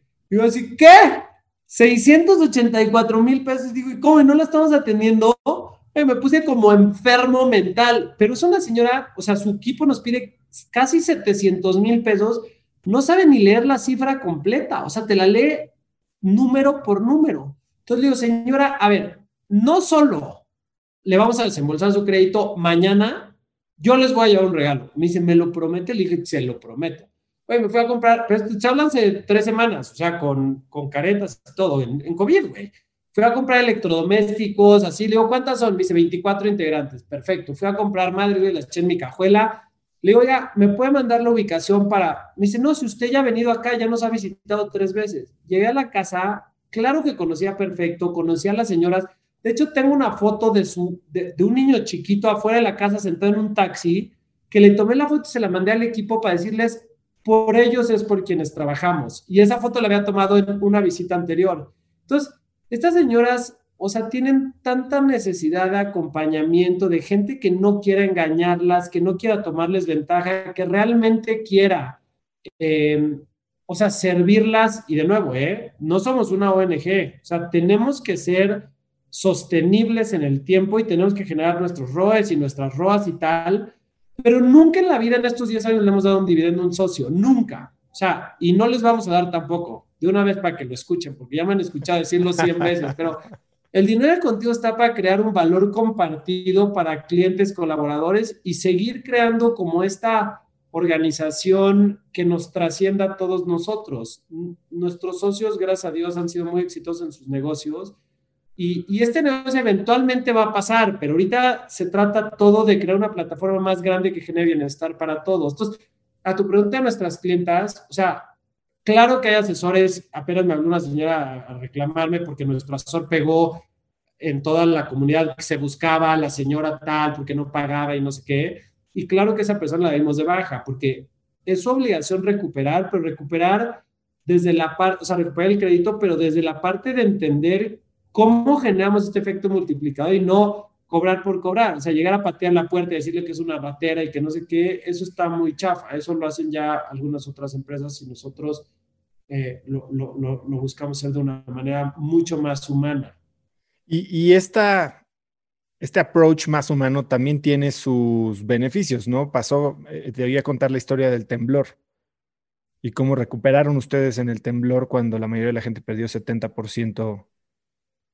Es cañón esa historia, o sea, yo, yo yo me acuerdo, justo tenía, estaba aquí sentado durante el temblor, donde estoy ahorita con, mi con otra directora de personas que teníamos durante el temblor. Yo tenía la pierna rota justo de la fractura de estrés, porque estaba entrenando para un maratón en ese momento y, se me había roto. Y entonces me fui corriendo a una columna allá, o sea, bueno, corriendo, no, cojeando a una columna porque se movió durísimo este edificio. Y al otro día dije, bueno, esa noche dije, güey, se cayó todo México. O sea, o sea, en, en Jojutla estaba destrozado. Y entonces em, dejé mis muletas, me valió mi fractura de estrés y dije, tenemos que ir a ayudar. evidentemente esa noche traté de llegar al centro, no se podía llegar y tal, fui a comprar víveres para llevarlos a bancos, saber cómo ayudar. Pero escribí en el chat de la oficina que, que, de aquí de, de, la oficina de servicio donde estamos, eh, digamos, en el back office, Dije, mañana nos vamos para Morelos, quien quiera ir, traiga lo que pueda, vamos a llevarlo. Entonces nos fuimos, hicimos una caravana de coches, nos fuimos, tenemos muchas clientas y colaboradores allá. Eh, o sea, era devastador ver de veras a toda la gente velando a sus muertos que se habían quedado abajo de las casas, las calles destrozadas. Tengo unas fotos que se te rompe el alma. Y me acuerdo que los competidores, unos que se visten de color magenta, dicen ellos, realmente es rosa, pero dicen que es magenta, y que dicen que la persona está en el centro y que Dios y que no sé qué, güey, llegar a decirle a la señora que se le había caído toda su casa, mientras nosotros le decíamos, señora, ¿cómo le ayudamos? ¿Qué necesita? Mire, le trajimos esto, está bien su familia, tal. Ellos decían, señora, vengo por su pago. Y nosotros sí, como madres, güey, estás enfermo, o sea, acaba de perder todo. O sea, un concepto, yo le trato de explicar a mis hijas que gracias a Dios, personas como nosotros, no existe la manera en que pierdas todo. O sea, tendría que explotar el mundo, güey, porque, o sea, algo tienes en otro lado, o sea, algo, lo que sea. O tienes familia que te ayude, o tienes... No, ellas perdieron todo, o sea, porque todo estaba en su casa y se cayó su casa y lo que había dentro y perdieron todo, o sea, todo, no tienen un peso en otro lado, no tienen, no tienen nada, güey, no tienen nada, cero. Entonces, cuando te dicen, y te dicen además, pues te rompe, dicen, Señor, perdí todo, pero gracias a Dios, acá tengo a mis hijos y los así agarrados de la mano, ¿y qué cree? Vamos a salir adelante. Pues se te rompe el alma, porque literal empiezan de cero. Y, y no te piden que les condones la deuda, nada más te piden tiempo. Te dicen, déme dos o tres semanas y yo le voy a pagar. Entonces nosotros les dimos, o sea, les fuimos a buscar a los albergues, les dimos este, despensas, ropa, todo lo que pudimos lograr pero, tío, llegaban estos güeyes a decirle, señora, mi pago. Le decía, ¿cómo? O sea, perdí todo. Le dice, sí, pero eso no tiene nada que ver. O sea, usted, el pago de hoy es lo que trabajó la semana pasada y si hoy se cae, o sea, si, ayer fue el temblor, usted ya tenía que haber tenido su pago, págueme. Le decía, neta, no lo puedo creer, güey. Lo, o sea, lo inhumano y, y lo incongruente, evidentemente. Y entonces, eh, la mayoría de las financiadas perdieron entre el 60 y el 80, como dices, por ciento de su cartera y nosotros nos pagaron el 98% de nuestros créditos, nos los pagaron en el tiempo, dándoles un acompañamiento cálido, cercano y empático y, demostrándoles que realmente son importantes para nosotros, o sea, que ellas son mucho más importantes que su pago de esa semana y que, pues que en las malas también estamos con, con ellas, ¿no? Sí, es increíble ver eso y, me imagino lo que se siente cuando aparte hace sentido de negocio, ¿no? Alan, también te he oído decir que hace falta hambre de crecer, que muchos sentimos que ya llegamos y no sé si lo catalogas como conformismo o como comodidad. Em, ¿Qué te falta a ti? ¿A dónde va? ¿O a dónde quieres llegar con contigo? Me dijiste que eventualmente, ¿cómo se ve ese eventualmente? Pues mira, yo, o sea, hoy mi mayor sueño es que contigo nos trascienda a todos. O sea, yo, eh, como tengo un equipo espectacular y, ya no me dejan hacer nada en el presente para que no les eche a perder nada, entonces ya les estoy cuestionando y les digo, a ver, o sea, ¿qué tendríamos que estar haciendo hoy para que contigo se, se mantenga vigente en el año, por ejemplo, 2300? O sea, donde evidentemente quién sabe qué va a pasar de aquí a ahí, no sé qué va a pasar con la tecnología, no sé qué va a pasar, o sea, con, con, con la base de la pirámide, no sé si va a haber créditos, o sea, no, no, sé qué va a pasar, pero cómo ponemos estacas, o sea, que, que nos vayan guiando hacia un futuro que no tenemos ni idea y, y que haya ideales que no se pierdan. Por ejemplo, todo el mundo está ahorita súper emocionado con la tecnología, ¿no? Y, y todo el mundo piensa que, que la tecnología es el camino, nosotros pensamos que la tecnología es un habilitador de la persona, no un sustituto. Entonces, hay, hay muchos modelos de financieras que quieren eliminar a la persona eh, para disminuir el costo y, y poder rentabilizar sus plataformas. Nosotros queremos habilitar a la persona de tecnología para que nuestro negocio sea altamente relacional por el tipo de gente a la que nosotros servimos pero además, eh, digamos, sí transformar de manera digital el negocio, pero siempre acompañado de una persona. ¿Eso nos hace menos eficientes en los costos? Sí. Probablemente eso nos saque del juego, probablemente nosotros estamos convencidos de que hay personas, o sea, un, un segmento de la población que siempre va a querer esa experiencia. Es como decir, quiero ir al cine o veo la película en Netflix o sea, hay, quienes preferimos salir, güey, que te dé el aire y ver otras personas y así, hay que, entonces creemos que hay para todos. Entonces, o sea, estamos viendo cómo poner estacas cuando, cuando tu propósito es trascendente como el nuestro, o sea, nosotros creemos que lejos, o sea, no solo nuestro negocio no es prestar ni cobrar ya, nuestra evolución es que nuestro negocio es cambiar la vida de las personas. Y entonces, Hoy lo hacemos a través de créditos grupales, de créditos a través de vales, de seguros, etcétera, pero, pero cuando nuestro propósito es tan grandote y nos lo tomamos tan en serio, pues, o sea, no hay manera de acabar porque, eh, o sea, es, eh, el eje rector es cómo le hago para cambiar la vida del mayor número de personas que pueda en la existencia. Entonces, es, es una meta infinita realmente. Entonces, si tú dices quiero ganar tanto dinero, quiero tener tantos clientes o no sé qué, eso se acaba.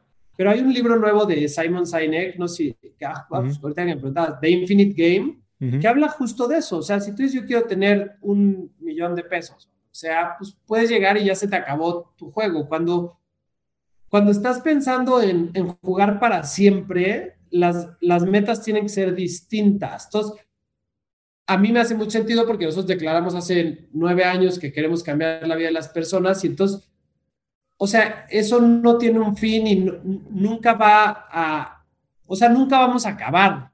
Y como, el, y como la meta tiene un propósito, entonces eh, está padrísimo porque entre más vidas de más personas cambies, de una u otra manera, porque también hemos o sea, nos hemos cuestionado qué pasa si desaparece nuestro producto, qué pasa si la tecnología sí es disruptiva en nuestro sector y desaparecen los créditos grupales como hoy los conocemos.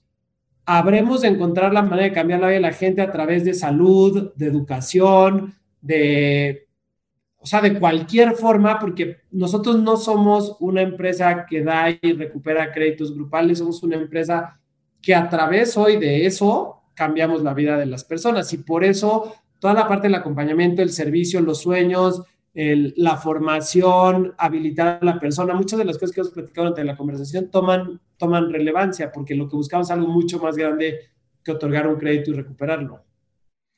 Alan, también has dicho que hay que estar dispuestos a incomodarnos, que eso es clave para crecer. ¿Tú cómo lo vives? ¿Cómo, cómo sabes cuando tal vez estás pecando de comodidad? ¿Tienes algunos momentos de check? ¿Tienes algún proceso de, de, introspección anual? ¿No, te, ¿No sientes que a veces te inventas problemas? 100%, güey. Sobre todo cuando, o sea, cuando las cosas van bien, me empiezo a poner muy mal, porque digo, no, seguro, eh, el lunes platicaba con Paco González, porque al final lo maltrataron en la organización en la que estaban los, los esos que se visten de rosita, y gracias a Dios se vino con nosotros porque él me ayudó a fundar esta organización, y hoy es una persona fundamental en esta organización, me acompañó durante los ocho años antes de sumarse, y ya lleva dos años y medio con nosotros, pero el lunes me le decía, güey, siento que las cosas van tan bien que me preocupa dos cosas o relajarme o empezarme a inventar problemas. Me dice, güey, nunca te vas a relajar, o sea, no hay manera, tú estás enfermo mental, pero me dice, lo que me preocupa es que has de empezar a, a decir, Paco, seguro está algo mal, porque están muy bien los indicadores, está muy bien la cartera, estamos creciendo, o sea, ¿qué hay mal? ¿Qué hay mal? Y le digo, sí, güey, o sea, como que cuando las cosas van muy bien me empiezo a sentir inquieto porque digo, no, no pueden ir tan bien, o sea, algo, me, sí,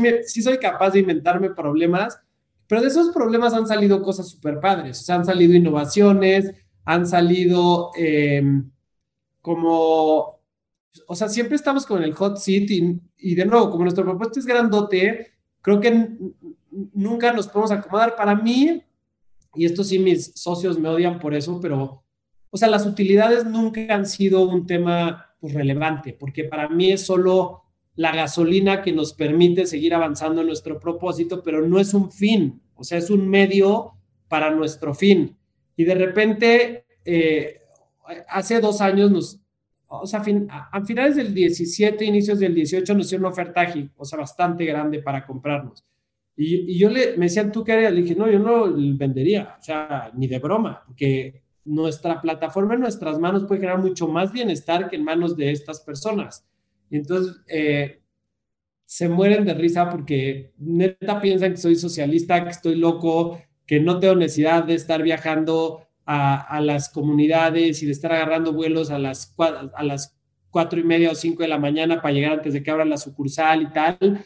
Pero, pero a mí eso me llena de energía. O sea, es, eh, o sea, es quien yo soy, es quien he, seguido siendo y también algo que me preguntabas al inicio de la conversación, también sé que eso se va a acabar porque o sea, yo voy a seguir creciendo y va a haber un momento en el que no tenga la energía tampoco para agarrar un vuelo a las 4 y media de la mañana, llegar a la sucursal de Hermosillo antes de las 8 y regresarme en el último vuelo para haber visitado 10 grupos en el día sin comer y no sé qué. Entonces, estamos haciendo un trabajo muy importante para pasar esa hambre a tu punto de, de cómo no caer en zona de confort. O sea, ir pasando la estafeta, digo, aunque no parezco, pero soy súper joven, o sea, acabo de cumplir 40 igual que tú. Tú tienes 41, ¿no? 41. Ya voy para 42 en unas semanitas. Ya, pues somos súper jóvenes, pero, pero igual ya hay chavos de 20, 25 años que se están sumando a la organización y, y empezarles a pasarle esta feta y a, y a que se, o sea, que se tomen el Kool-Aid y que de veras entiendan que aquí estamos para algo mucho más grande que nos trascienda a nosotros. Uno de los momentos más especiales en Contigo fue cuando Isabel Pérez, una, una colaboradora de Monterrey, estaba embarazada y me dijo, yo trabajo en Contigo para que mi hija pueda hacer carrera acá. Y su hija no había ni nacido. Entonces dije, puta, esa mentalidad de alguien que va a tener un bebé y está pensando que dentro de 20 años pueda hacer, eso es lo que estamos buscando, ese principio de ownership, ese principio de accountability, ese principio de trascender, o sea, eso es lo que, lo que nos, nos inspira aquí. Y muchos piensan que es cursi y así, pero pues así somos. Hace un momento me, me decías que no sabes si la tecnología se va a comer tu industria. Y bueno, ciertamente en un negocio que es basado en relaciones, que es basado en presencia, pues este año ha sido un año difícil, ¿no? Me acabas de decir que te ha ido muy bien, pero también te he oído decir que pensar en una organización 100% digital te genera pavor. Hoy, ¿qué ha cambiado este año en contigo? ¿Qué oportunidades se te han abierto que tal vez antes no considerabas? ¿Cómo has vivido este año? Pues mira, o sea, nuestras clientas al inicio del COVID decían, o sea, señor, pueden cerrar si quiere el gobierno. Yo tengo dos opciones, o me muero de COVID o me, muero, de, hambre. Porque literal de eat what they hunt. Y ellas dependen muchísimo de nuestros créditos para poder salir a cazar o, o a vender, ¿no? Entonces, nuestro equipo lo ha entendido muy bien. Hemos sido hiper cuidadosos con los grupos vulnerables, o sea, hiper cuidadosos. A todos los mandamos a sus casas. Hemos sido hiper cuidadosos en que tengan todas las herramientas para cuidarse. Pero lo que sí hemos hecho es em, empezar con un modelo más híbrido, donde ciertas reuniones se hacen virtuales a través de WhatsApp, si no necesitan acompañamiento, el asesor no va. Si nos piden que vaya, si va. Em, o sea, nos ha obligado a flexibilizarnos en, en muchos sentidos. La verdad es que la fortaleza y la resiliencia de nuestras clientas y de nuestros colaboradores ha sido un aprendizaje para nosotros, o sea, que nos llena de orgullo, pero, pero o sea, en un momento como este hemos invertido en cambiar nuestro core porque necesitamos un core mucho más flexible para lo que queremos hacer.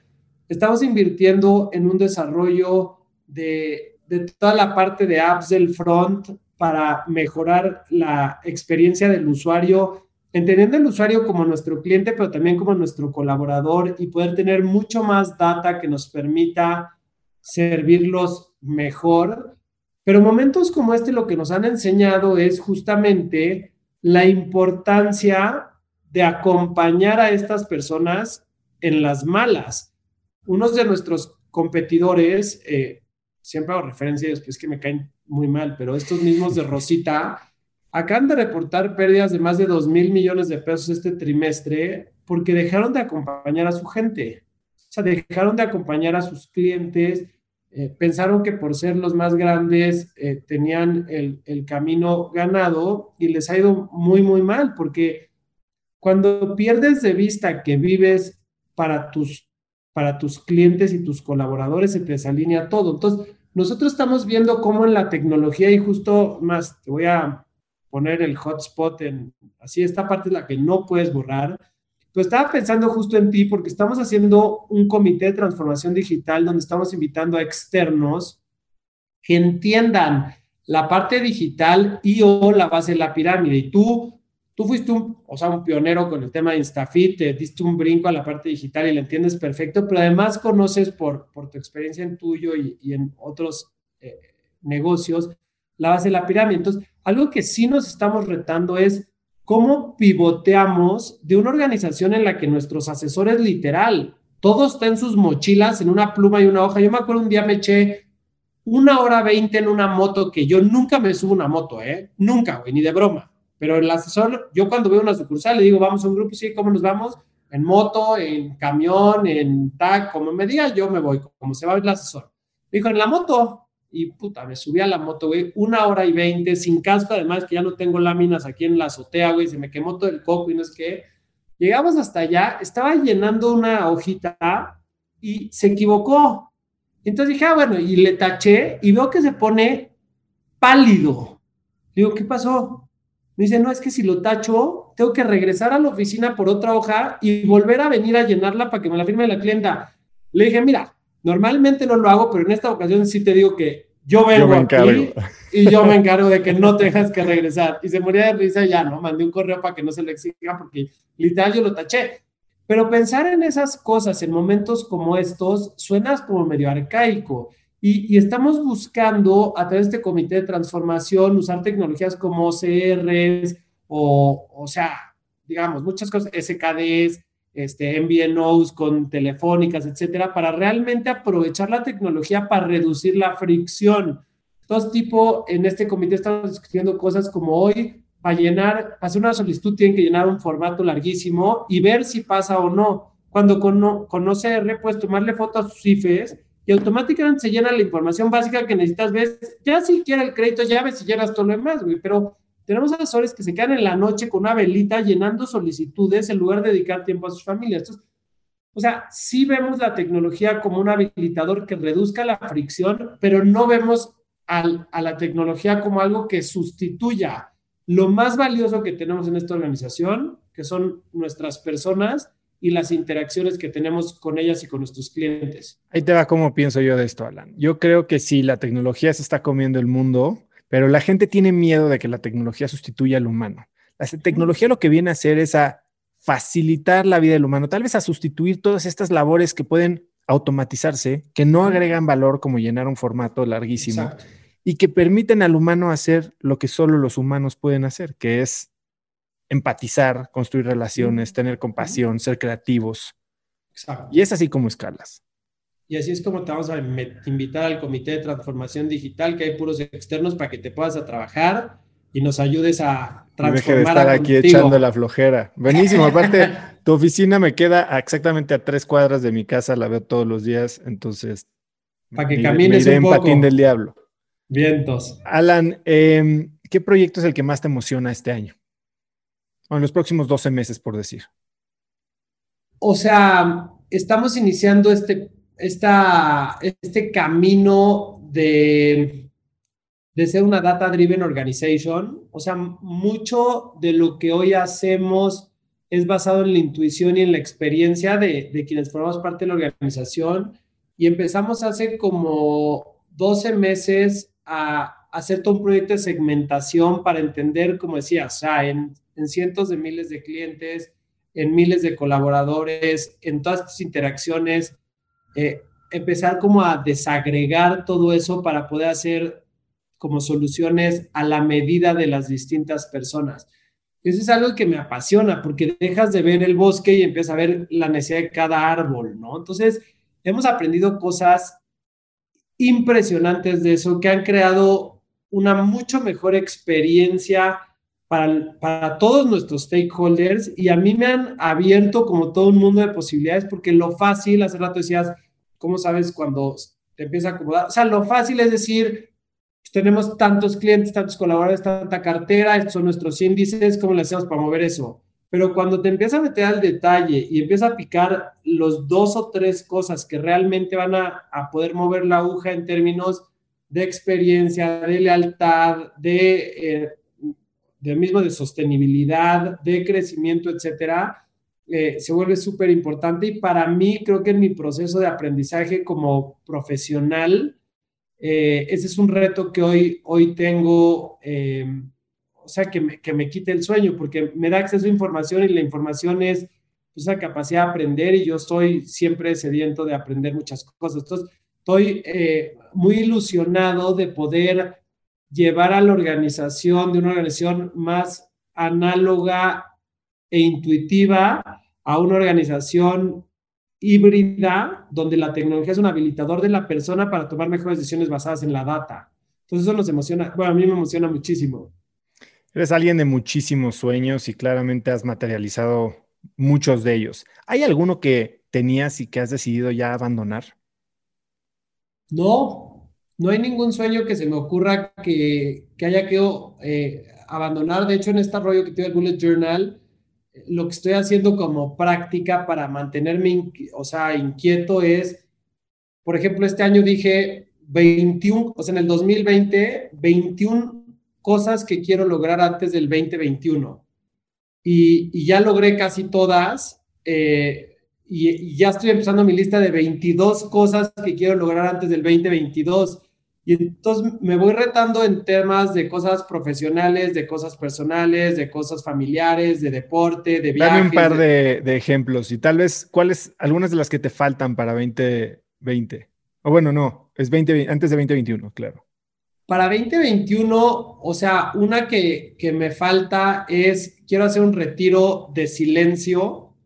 Eh, se me hace como súper retador irte a un lugar en un ambiente donde no me siento súper cómodo y, quedarme en silencio. Hay de tres y de siete días y bueno, de muchísimo tiempo. Yo quiero hacer uno de tres días. Y, ese concepto de estar eh, pues, en silencio tres días es algo que se me hace cañón. Eh, otro que me falta, tengo muchas ganas de adoptar un perro, eh, como que de alguna manera, en, ahora que casi no hay nadie en la oficina y así, eh, no sé, tengo mucho tiempo con ganas de tener un border collie y, había adoptado una, pero de repente me sentí como incómodo de, como soy súper consciente en el sentido, decía, o sea, es que si la dejo todo el día, y, pues si me la llevo a la oficina y tengo juntas y no puedo cuidarla y tal, entonces eh, son de esas que, que, no, son esas dos que, que no las he, he cumplido.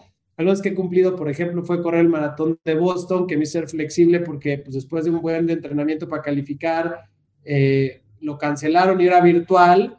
Y mucha gente dijo, no, qué flojera, virtual no me lo doy. Y yo fui como, ah, no, 100% me lo voy a dar, porque es el primer maratón virtual de la historia. Eh, lo fácil es decir, ah, ya no hay maratón, bueno, pues entonces ya me tiro a la flojera y yo seguí entrenando súper duro y lo corrí, lo corrí en Valle, me acompañaron mis hijas en, en, la moto los últimos 12 kilómetros y cantábamos, o sea, lo disfruté más que si hubiera corrido Boston en 2.48.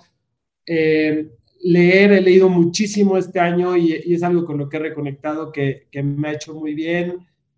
O, otra cosa que he logrado este año es mucho menos redes sociales, o sea, me, como que me estaba sintiendo como ya invadido de, o sea, como esa necesidad de pertenecer y de tengo que subir que hice esto y que no sé qué, entonces, o sea, prácticamente no uso redes sociales, uso LinkedIn y Facebook por trabajo y tengo un Instagram que me puse de límite 10 minutos al día y nunca llega ni a mi límite. O sea, de repente, o sea, si algo me mete, sí, lo ¿Qué, app, ¿Qué app usas para ponerle límite a Instagram?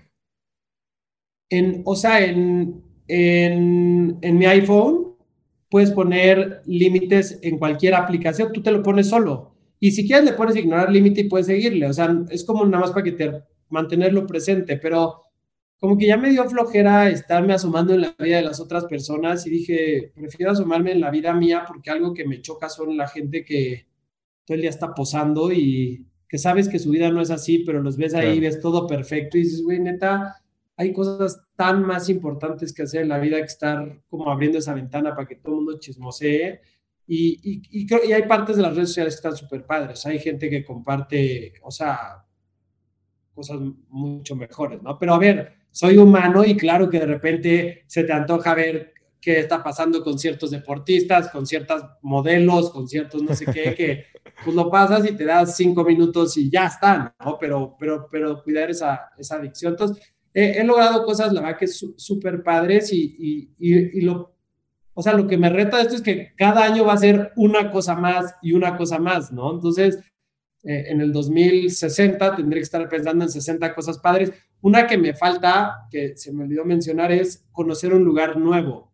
Y se me hace un reto súper padre porque en un entorno donde pues, la gente no está queriendo viajar y salir y tal, retarme a conocer un lugar que, que nunca haya ido, eh, siento que me saca de mi zona de, de, confort porque lo cómodo es ir a donde ya conoces, ya conoces los restaurantes, ya conoces, las, o sea, conoces todo, pero te ganas de irme a algún lugar que no conozca y, y cada vez me quedan menos días, así que tengo que poner las pilas. ¿Tienes algunos candidatos? Tenía ganas de ir a un lugar en Italia que se llama Piedmont, que es, es tipo Napa en, en, Italia, pero está medio cerrado por el, por el COVID. Eh, he pensado en Seattle también, que no conozco, pero hace un frío grave y... Oh, ya, ya entonces, Sí, pero me encanta el frío a mí. Eh, y mmm, no se me ocurre algún otro ahorita así. Pues siempre está Querétaro, Mielita. Ese sí conozco perfecto. Ese sí conozco. Todo, todo México ya lo conozco porque viajo muchísimo a las sucursales. Alan, si pudieras escribir un mensaje en el cielo para que millones de personas lo viera, ¿qué diría? Diría que si encontraste tu pasión, te mantengas, o sea, fiel y, y, y en perseguirla con los ups and downs que eso significa y que si no la encontraste, que, que, te mantengas abierto a encontrarla, porque, o sea, no todos hemos encontrado lo que hace que nuestro corazón se emocione. Los que ya lo encontramos hace que nuestra vida valga todo la pena con sus ups and downs, ¿eh? porque evidentemente hay muchísimos retos hasta, hasta, hasta en las cosas que disfrutas, pero vivir una vida sin un propósito y sin una pasión y, perder la esperanza de conectar con eso se me hace que sería una vida eh, desperdiciada. ¿Qué le dirías a alguien que está batallando con encontrar ese propósito? Que, es mucha más gente de la que creemos a veces. Que se mantenga con, con los ojos bien abiertos y, y aprender cómo a soltar. Hay muchísimas presiones externas Em, que te obligan como a hacer lo que los demás quieren que seas. Y a veces tu pasión está totalmente en otro lado. A veces encuentras tu propósito totalmente en otro lado. Entonces, eh, o sea, yo lo pienso, yo nunca hubiera hecho microfinanzas si hubiera seguido el camino fácil que era el desarrollo inmobiliario con mi familia y sentarme a cobrar rentas, ¿no? O sea, comiendo y siendo un gordito ahí, no sé qué. y, o sea, buscar las cosas que hacen que tu corazón se emocione y ver cómo puedes hacer algo bueno eso para ti, para los demás, es algo que se me hace súper inspirador. Y todos tenemos algo. ¿eh? Hay, hay alguien que está en finanzas y a lo mejor su pasión está en ser chef y tiene que y no se parece nada. O hay quien está en arquitectura y que encuentra su pasión en servir a otros. Y hay quien está en, en, distintos, eh, o sea, en caminos que pueden parecer totalmente contrarios pero todos tenemos algo que nos, que nos emociona y seguir ese camino creo que le da, le da sentido a nuestras vidas. Alan, es increíble, como te decía al principio, ver lo que ha sido de contigo desde esos primeros días en, que la te ibas literal al campo, a los grupos y qué hace Alan, no, pues se fue ahí a sus grupos al campo a prestar lana. Y ver cómo la línea y la comunicación y el mensaje que nos dabas en esos primeros días sigue siendo la misma y el impacto que ha tenido esa constancia y ese mismo mensaje de impacto social, de hacer las cosas bien, de construir en base a confianza. Eh, eres un crack, eh, siempre lo has sido, me considero muy afortunado de tenerte en mi círculo de, de amigos, espero que que podamos ser más cercanos ahora, eh, después de tanto tiempo que llevamos sin, sin vernos. Y pues muchas gracias por, por, compartir esto. ¿Hay algo que quieras agregar? ¿Dónde te puede seguir la gente? Mil gracias a ti. Eh, es un placer eh, compartir mi historia. Espero que para los que le escuchen les, les sirva de algo y, y feliz. o sea, en, en redes, mi, mi, LinkedIn es Alan Cherem. ahí como que posteo más cosas de trabajo y en Facebook, que es Alan CH, y mi correo es alan con doble L arroba F financiera, alan con doble L arroba F contigo.com. Y feliz de conectar, si me mandan un mail, si me escriben por redes, eh, feliz les dejo mi, mi, teléfono, hablamos, nos juntamos, eh, todo lo que yo pueda hacer por avanzar eh, la misión y el propósito de alguien y que pueda pues encontrar algo de mí que le funcione, yo encantado de ponerlo a la disposición de las miles y miles de personas que te escuchan, mi querido oso. Pues Alan, ha sido un verdadero placer y nos vemos pronto. Gracias, te mando un abrazo y aquí andamos cualquier cosa. Gracias, Alan. Bye. Bye. La filosofía de Alan definitivamente reafirma la idea de que te puede ir bien haciendo el bien. Si te gustó el episodio, por favor compártelo con alguien utilizando el link cracks.la diagonal 097. También sigue Cracks Podcast en Spotify o suscríbete en iTunes.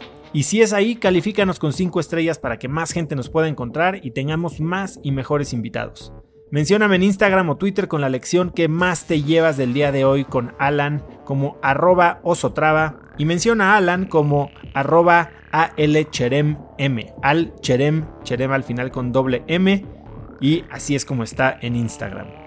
Puedes encontrar links a todo lo que Alan y yo hablamos en cracks.la diagonal 097 y eso es todo por hoy. Yo soy Osotrava y espero que tengas una semana de cracks. Este episodio es presentado por Vic. Si me conoces, sabes que soy un consumidor voraz de audiolibros y que he probado todo tipo de aplicaciones para seguir nutriendo mi mente mientras manejo o mientras corro o hago ejercicio, pero sin duda, por mucho, Vic es mi favorita.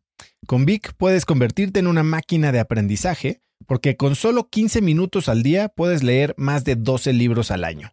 En Vic tienen más de 250 mil títulos y puedes escuchar resúmenes de bestsellers en menos de 15 minutos o libros completos, incluido mi libro Haz lo que importa, así como mis Vic originales como Cómo combatir el síndrome del impostor. Vic, por ser escucha de cracks, te regala 7 días de prueba y después contenido ilimitado por solo 167 pesos al mes en un pago anual de 1.999 pesos al suscribirte a Vic. Simplemente ve a cracks.la diagonal Vic. Vic se escribe B alta E E K.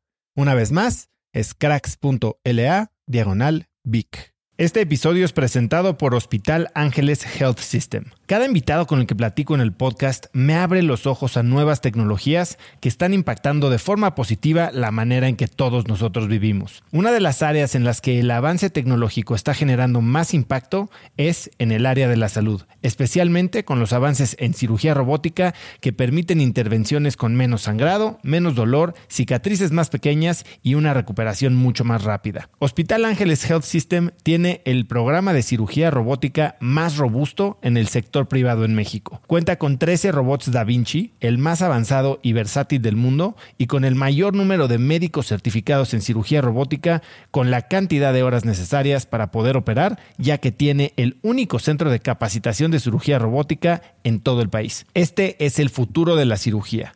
Si quieres conocer más sobre el programa de cirugía robótica de Hospital Ángeles Health System y ver el directorio de doctores, visita cracks.la diagonal ángeles. Una vez más, es cracks.la diagonal ángeles. Consulta a tu médico.